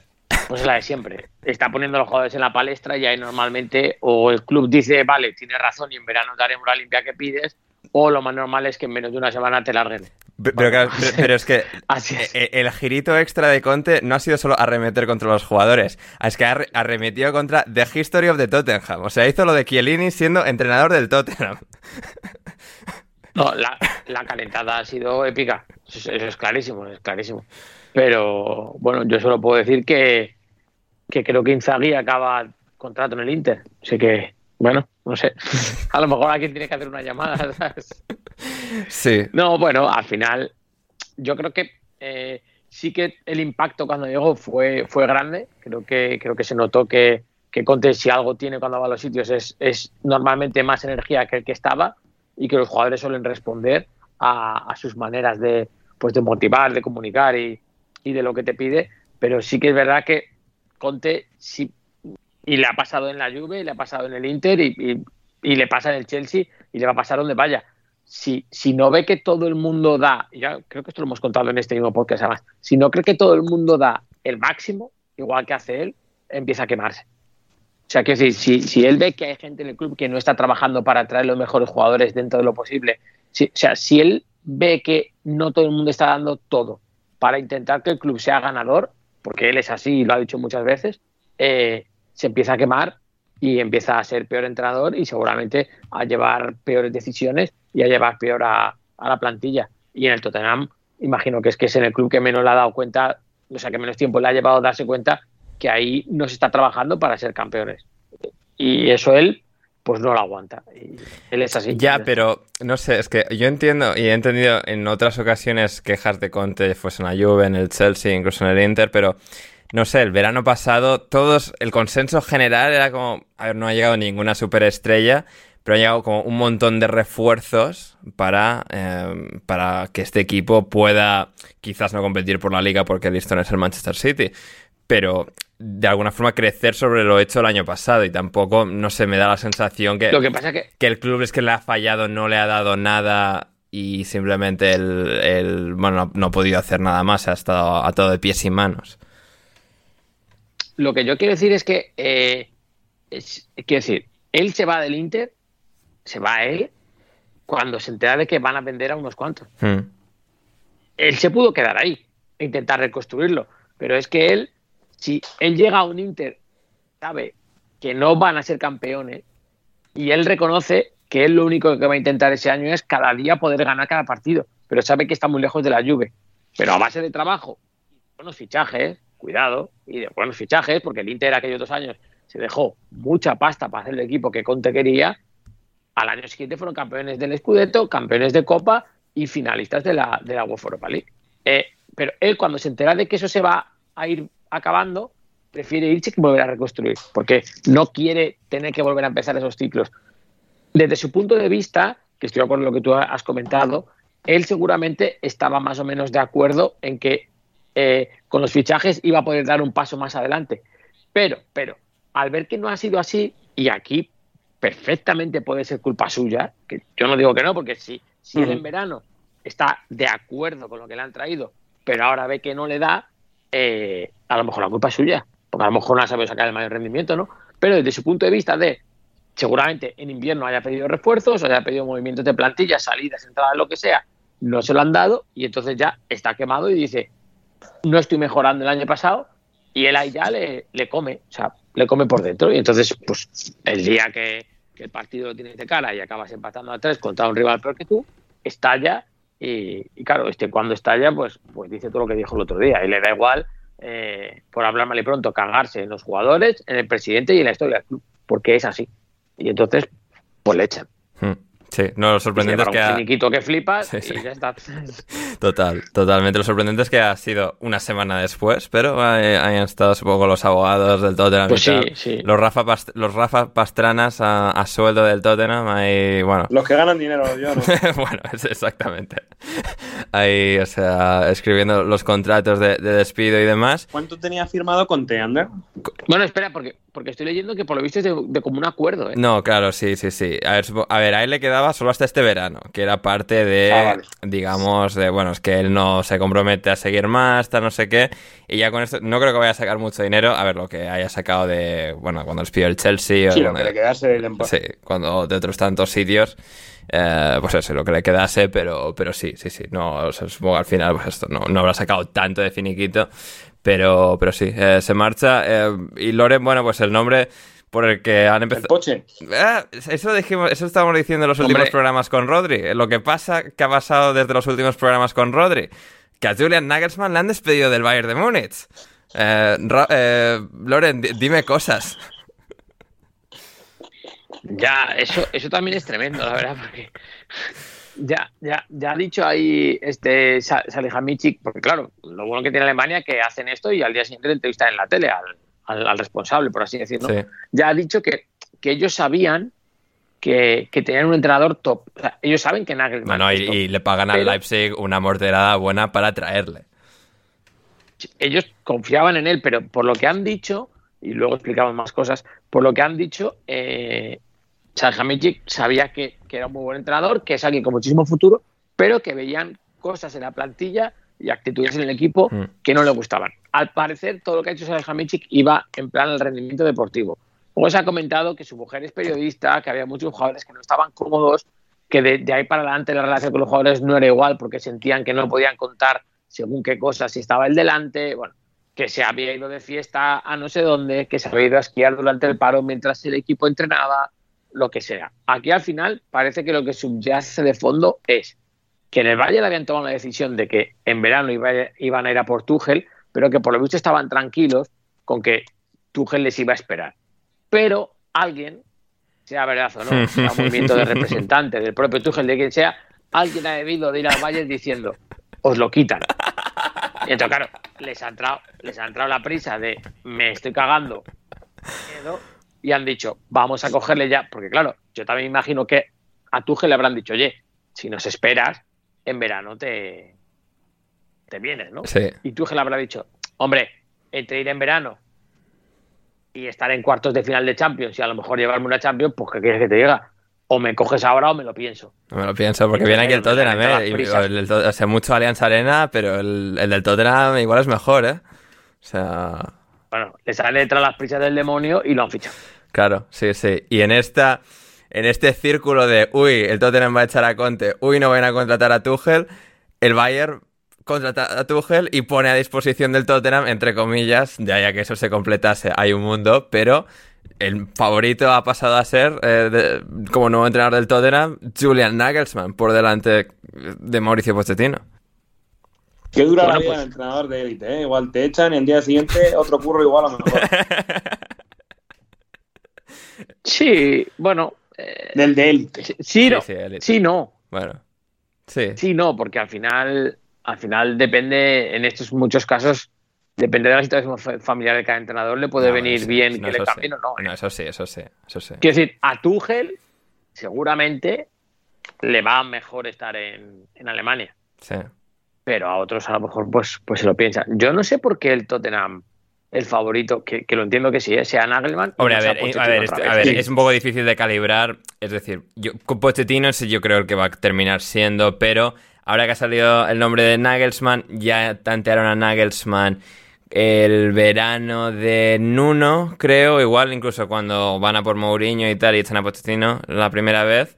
Creo que ahí, eh, o sea, ya era un nombre que desde sus tiempos de Hoffenheim había resplandecido eh, para, para el Tottenham y que, y que le querían y por eso es como, y bueno, y claro, todos los tipos Rodrigo Cumbraos y tal, aficionados del Tottenham así, que se emocionan, uy, que igual puede venir Nagelsmann, pues está ahí un poco la cosa. Pero si le van a querer todos. Sí, Quiero decir, muchos clubes de Europa van a quererle. claro. Lo que pasa que tiene 35 años. Sí, Quiero decir, hay muchas cosas, hay muchas cosas de, de, de- ya no me refiero a nivel fútbol, ¿eh? hay muchas cosas de trato con la gente y de experiencias que no le han dado tiempo a vivir. ya, Y es así. sí, sí. Bueno, seguramente, seguramente, eh, quiero pensar, ¿eh? de esto que le ha pasado, te haga mejor entrenador Hombre, para siguientes pensarías que sí, sí, sí.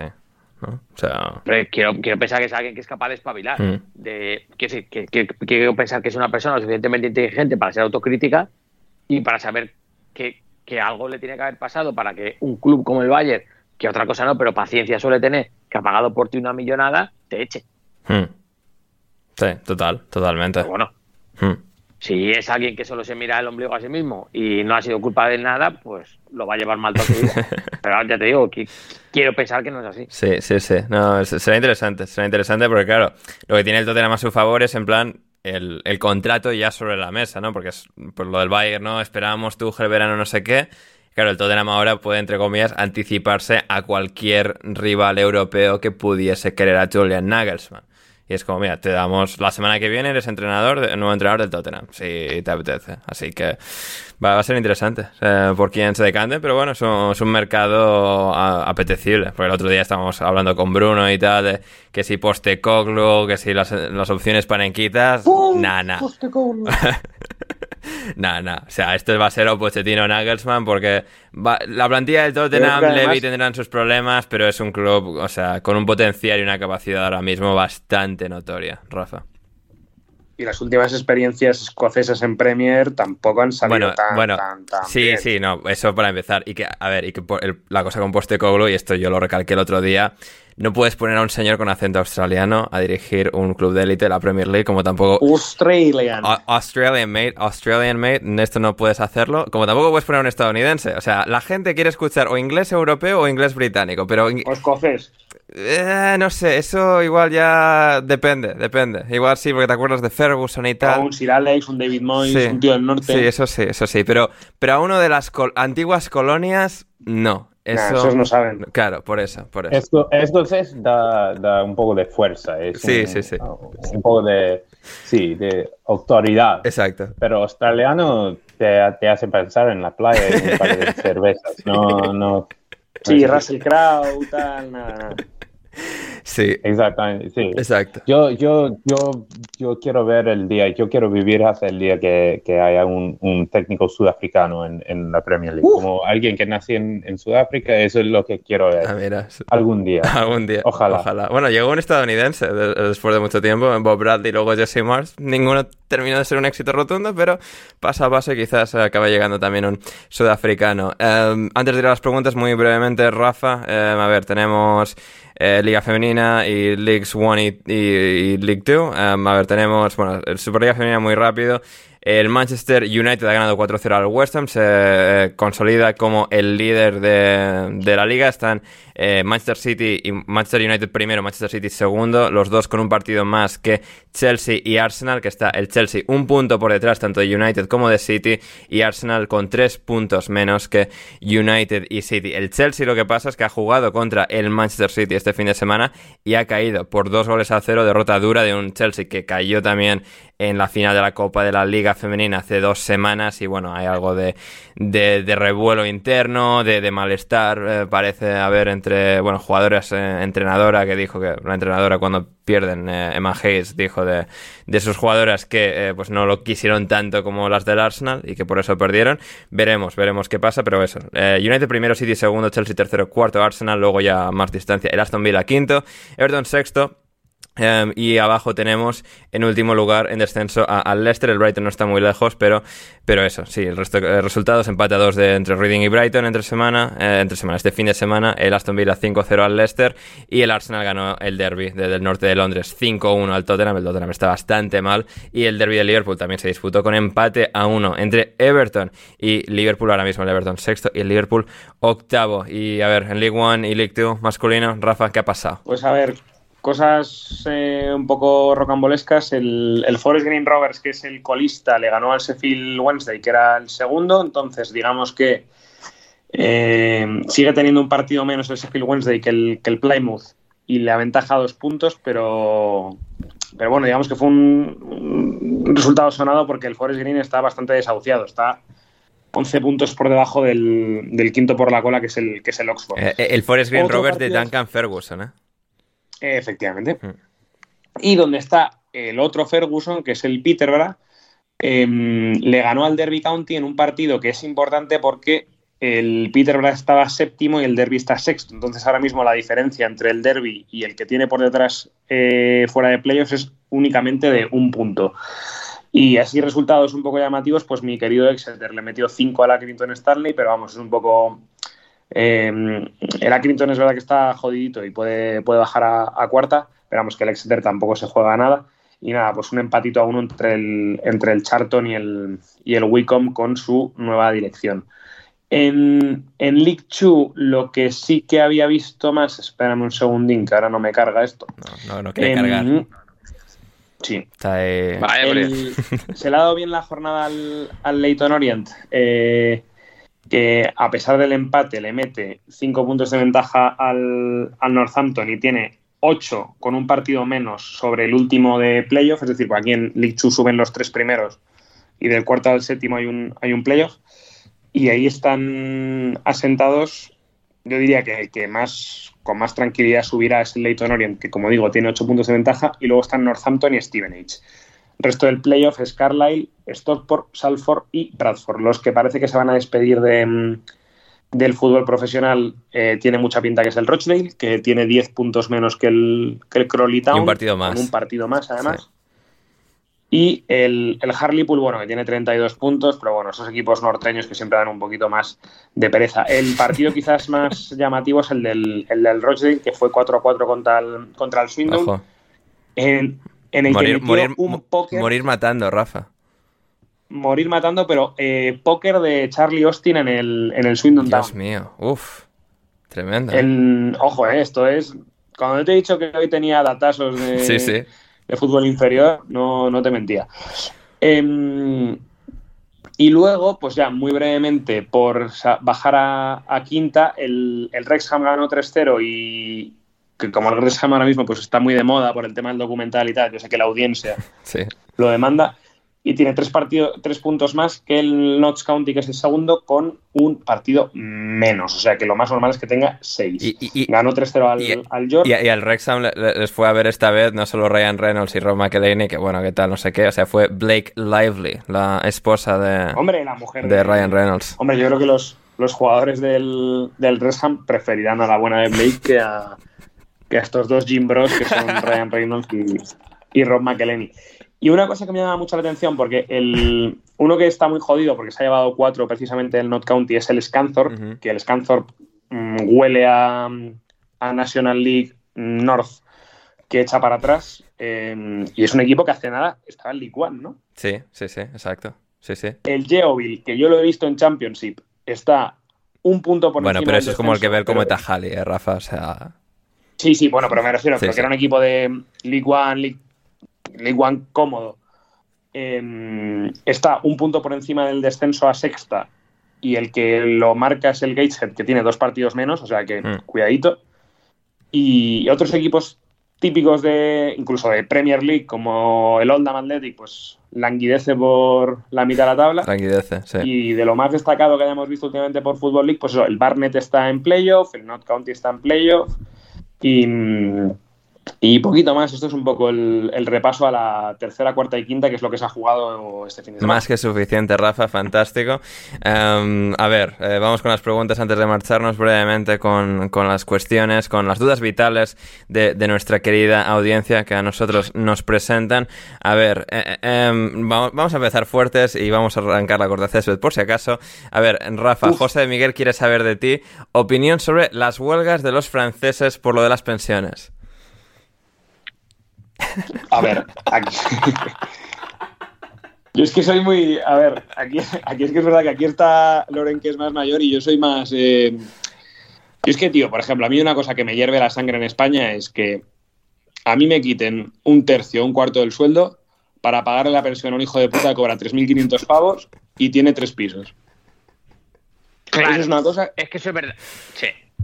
Es una cosa que en España el sistema está mal hecho. Y aquí ahora mismo hay mogollón de 1.000 euristas o 1.500 euristas al que le quitan un tercio del sueldo para pagárselo a un yayo que en Madrid igual tiene tres o cuatro pisos y mm, que lo- la última vez que lo reformó fue en el 77.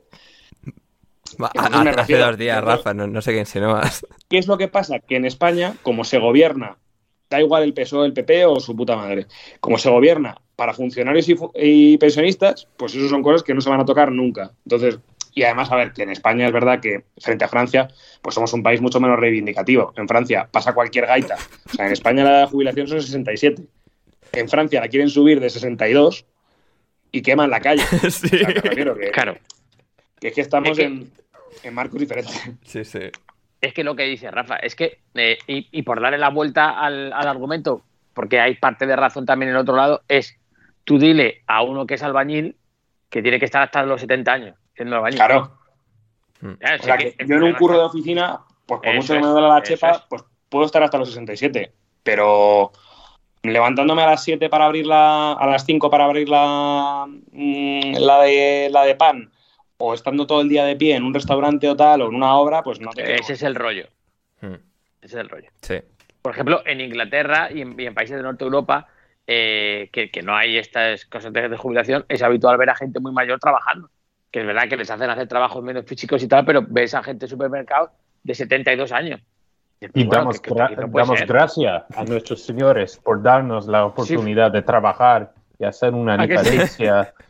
en el mundo, no como los franceses que quieren estar con las familias, con los nietos. Que Tomando queso y vino, haciendo sí, todo el día. ¿Qué están haciendo para...? Sí, no, no, ¿cómo están contribuyendo, contribuyendo con el capitalismo? No están haciendo nada, es una lástima, es una vergüenza y sí. como por, por, parte de Inglaterra lo denuncio. claro, bien, bien. Y yo por parte de Estados Unidos también, ¿eh? que también es muy, muy común lo que ha, ha escrito, ha escrito Loren, por lo que sea.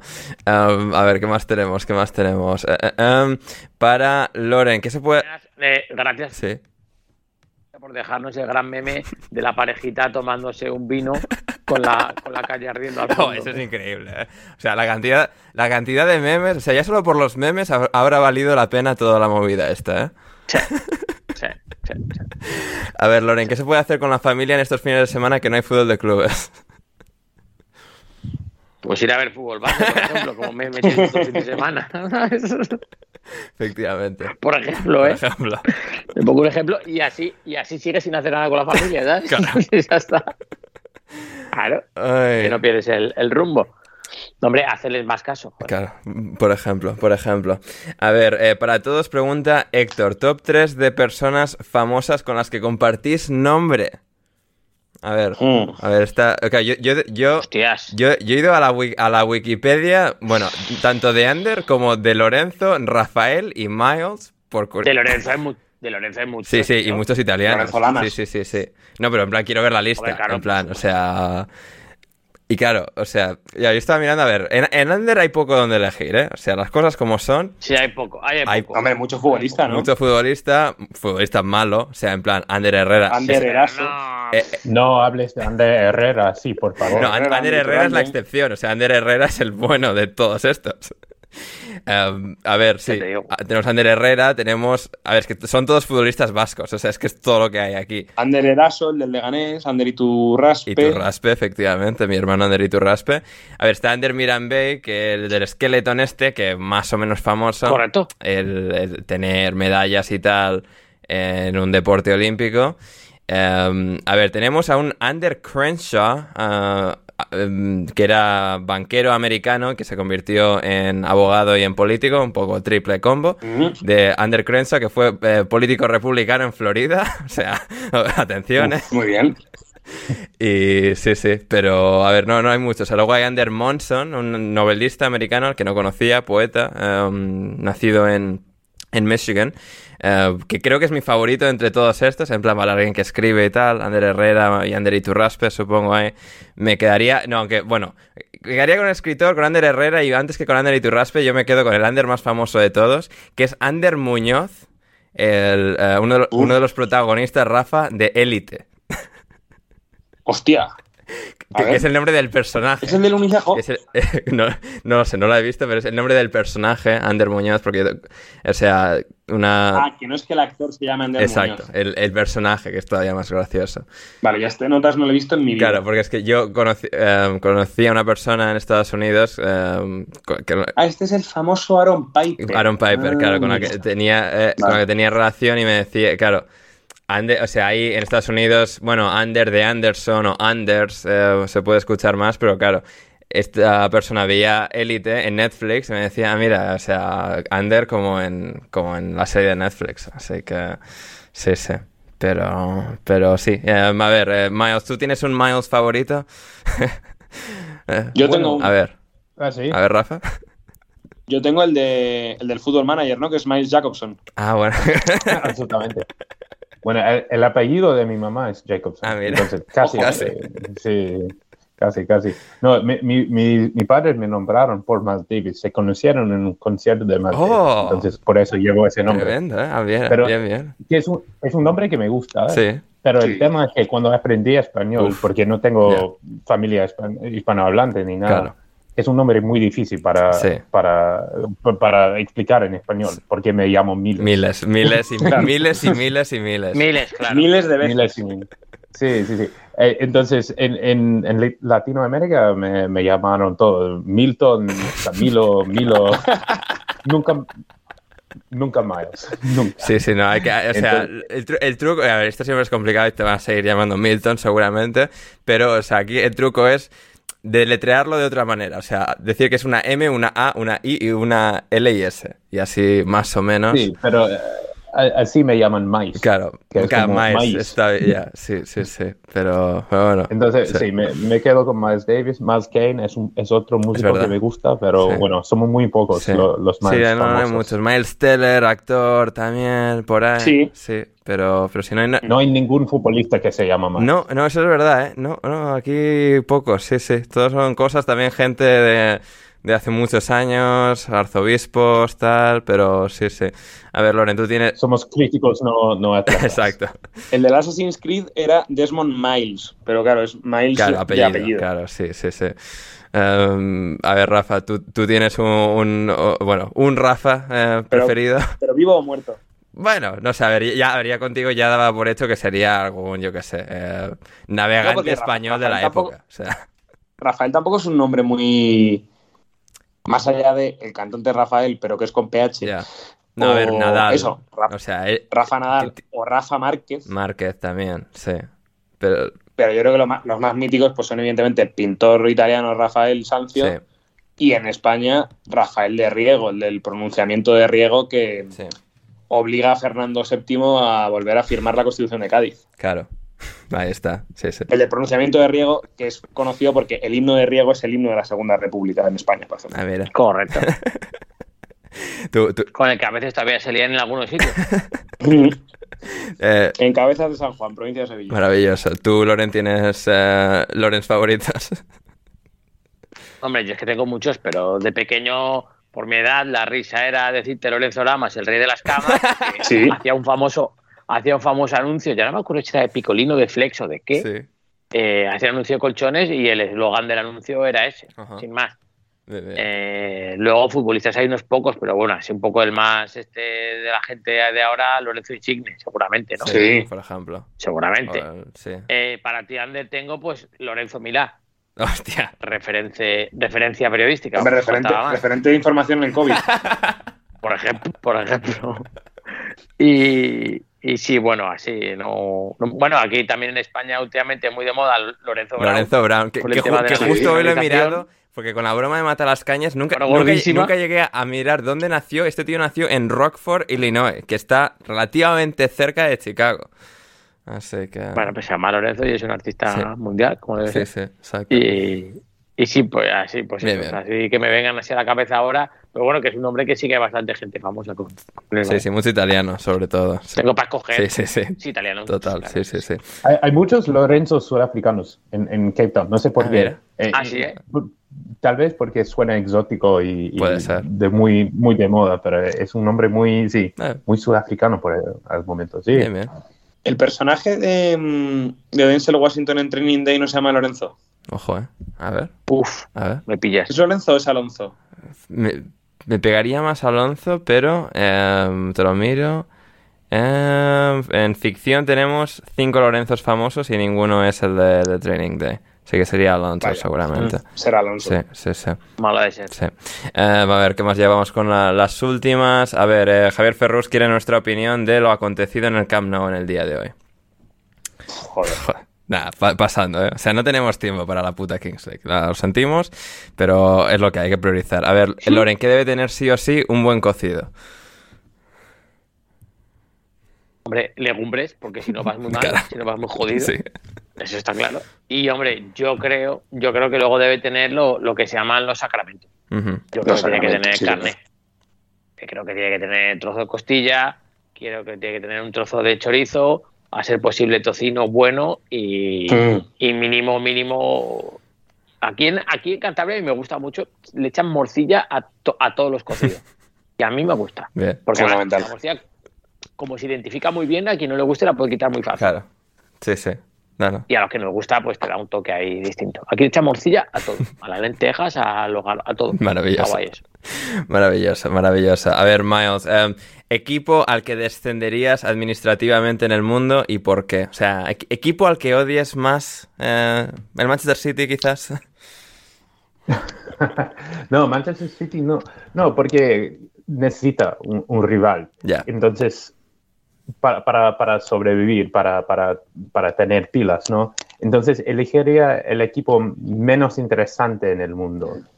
Hmm. Entonces, a, a, ver, Wolverhampton Wanderers. Ah, mira. Estoy seguro que Wolverhampton no existe.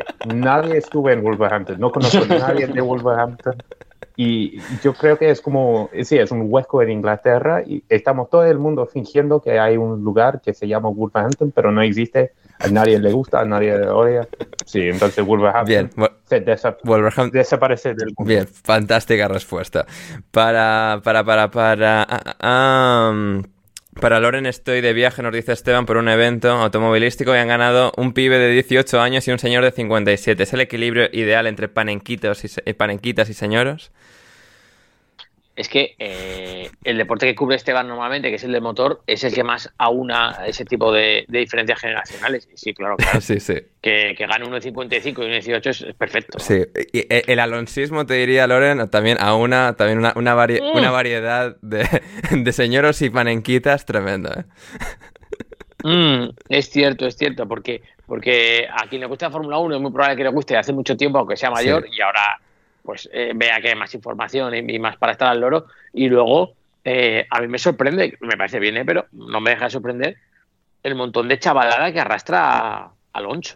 Ya, sí, sí. O sea, no entiendo muy bien a qué se debe, pero me, parece bien.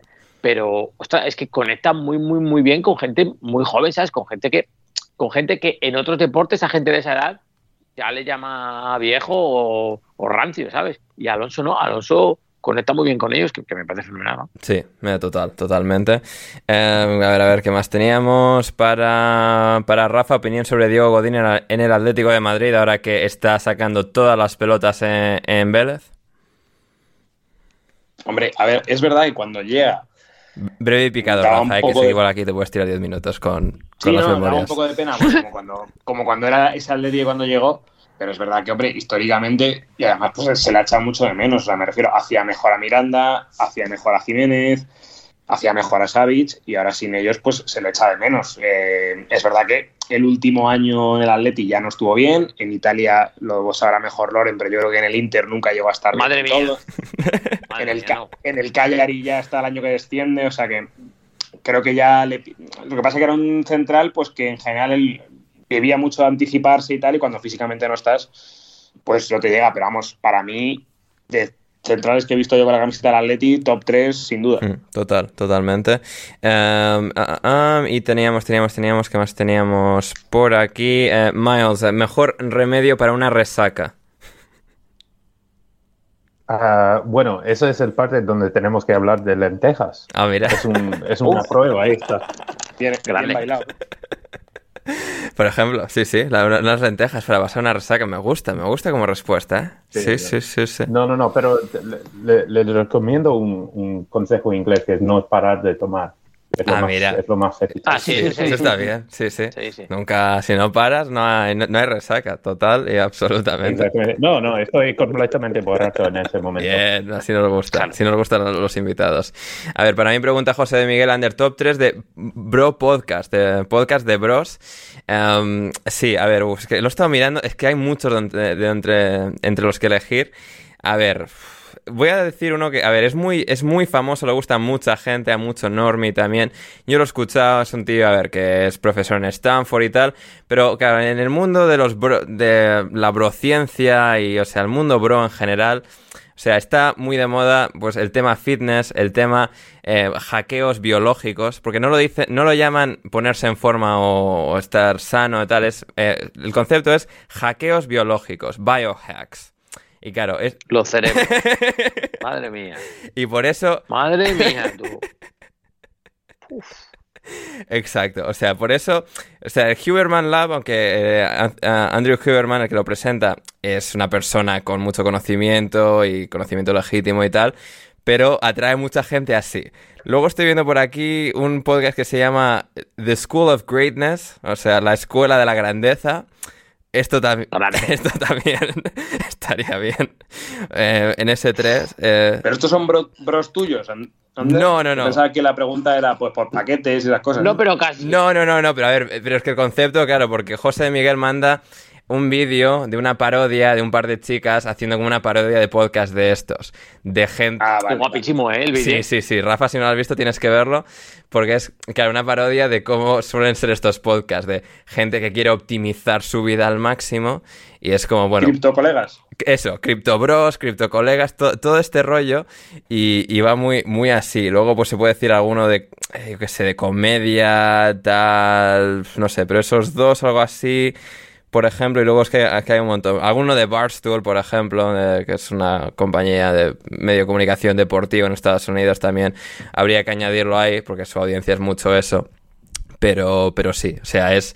Y, la parodia está genial, la pondré en la descripción, porque es dos chicas ahí hablando como, como si fuesen dos eh, presentadores de un podcast de estos, en el que, bueno, pues, o sea, se les va mucho la pinza con lo que es se llevar una vida efectiva y, o sea, y todo ese rollo. Así que sí. Y la última, a ver, para. Bueno, esto, esto va a ser muy largo de explicar, así que para compensar una de wrestling, para Loren, a ver, vamos a hacer quiniela del evento de EW de este próximo miércoles, Loren. Vamos a ver. Tenemos la cartelera y con esto nos vamos por hoy. Es, a ver, tenemos Kenny Omega contra Jeff Cobb. Eh, por el. Que quede claro que nunca lo había hecho con fotos de la gente. Bien. Claro, sí, eran siempre los nombres. Ahora hemos enviado cartelera con fotos. Jeff Polla se llama. No, no, Jeff Cobb, con dos Bs. O sea. Ah, tenido que Jeff Digo... No, no, Jeff, Jeff Cobb. Um, Digo Jeff porque, porque prácticamente no tiene cuello y yo creo que eso siempre es bueno. Pero no te pueden agarrar. ¿eh? Claro, efectivamente. Sí, sí. A ver, ¿Tiene? Bien, bien. me, me, gusta la predicción. A ver, Adam Cole contra Daniel García. Arancol contra Daniel García. Vamos a ir con Daniel García, que es español de aquí de, de Matalascañas. podría serlo. O sea, de Búfalo Nueva York, pero que podría ser de Matalascañas, sí, sí. Pinta de tronista que no puede con él. Total, a ver, Orange Cassidy contra The Butcher, eh, el carnicero. ¿Cómo de, ¿Cómo de actuales eran estas fotos? No, son, actuales, son, son, o sea, de, la semana pasada, sí, sí, sí me quedo con The Batcher, buen viejo. sí, sí, sí, bien, bien. Pero el otro se llama Naranja, ¿eh? Ojo. Sí, sí, sí. Ya, pero escucha, el otro, el otro lleva una camisa vaquera, tío.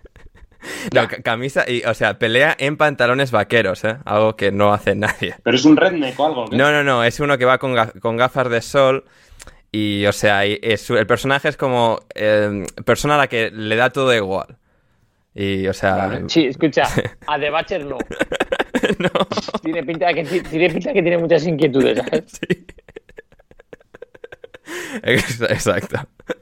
A ver, luego tenemos Dalton Castle y The Boys contra el Blackpool Combat Club. Quiero pensar que Dalton Castle y The Boys son los que parece que vienen de, empalme del, del carnaval de Venecia. Correcto los otros. Bien, sí, buena, buena, y acertada predicción. Luego tenemos en la división femenina Willow Nightingale contra Ruby Soho, que es la de en medio de las tres. En un lado, te iba a decir, en un lado hay tres, la van a matar. Vale, vale, vale, vale. Eh, me quedo con Willow Nightingale, ¿será? efectivamente. Y finalmente... Porque estas otras, sí. estas otras con cara de trastornada no me no. Y lo último, Matt Hardy contra Jack, eh, contra Jungle Boy Jack Perry, que es su personaje básicamente Matt Hardy, el del SmackDown, el de toda la vida. Exacto, sí. Hostia. Sí, sí. Ese pavo, ese pavo cuando lo decía. 40 y muchos. Escucha, eh, seguro que ya lo habéis comentado alguna vez y seguramente sea hasta, hasta ya una cosa que llegue yo tarde, pero Matt Hardy se parece muchísimo a Juan Magán. Uf. Nunca lo había pensado, ¿eh? Estoy asustado, ¿eh? A ver. Seguro que no Juan Magán. Eh, no, pero... pero... Pero veo lo que dices, ¿eh? Sí, sí. Te digo una cosa, Jungle Boy no sé de qué va, pero eh, o sea, si de verdad vivieras en la jungla o hubieras pisado una, no tenías ese pelazo tan, tan bien. Ya, ya. No, me quedo con, con Juan Magán. Bien. Con Juan Magán. Sí. Fantástico. Y ya suficiente turra por hoy, que, que ya, que ya hemos dado bastante. Eh, pues nada, eso. Eh, seguidnos a todos en redes sociales. A Miles en arroba Miles eh, Coleman 92, a Rafa en arroba Rafa Pastrana 7, a Loren en arroba LA Manchado y a mí en arroba Anders Hoffman. Como siempre, todos los links de todo lo comentado en la descripción. Y nada, gracias a todos los que estáis al otro lado, los que estáis suscritos en Patreon sobre todo, por estar al otro lado, por escucharnos. Y hasta entonces, Miles, gracias por estar hoy con nosotros. Muchísimas gracias, Ander. Loren, gracias por estar. Muchas gracias a vosotros y sobre todo, ya sabéis, a los que llegan al final del podcast, más gracias. Que estéis Efectivamente. muy bien. Y gracias, Rafa. Al revés, gracias a ti, a Miles y a Loren, porque ha sido un rato súper divertido. No sé qué le parecerá a la audiencia, pero a mí me lo ha parecido. Y como siempre, eh, los días de jornada de selecciones y tal, pues aquí dos horas muy frescas, para que no hay nada que Increíble, ¿eh? y nos liamos de buena manera. O sea que nada, eh, que tenga buena semana a todos los oyentes y, y vosotros también. Efectivamente, y nada, eso, querida audiencia, volvemos el jueves seguro con el programa intersemanal y puede que alguno extra más, pero seguro en el intersemanal en patreon.com barra alineación indebida, como siempre, la versión al completo de todos los programas que publicamos. Yo soy Ander Iturralde, muchísimas gracias una última vez por estar al otro lado y hasta que nos volvamos a reencontrar, pasadlo bien.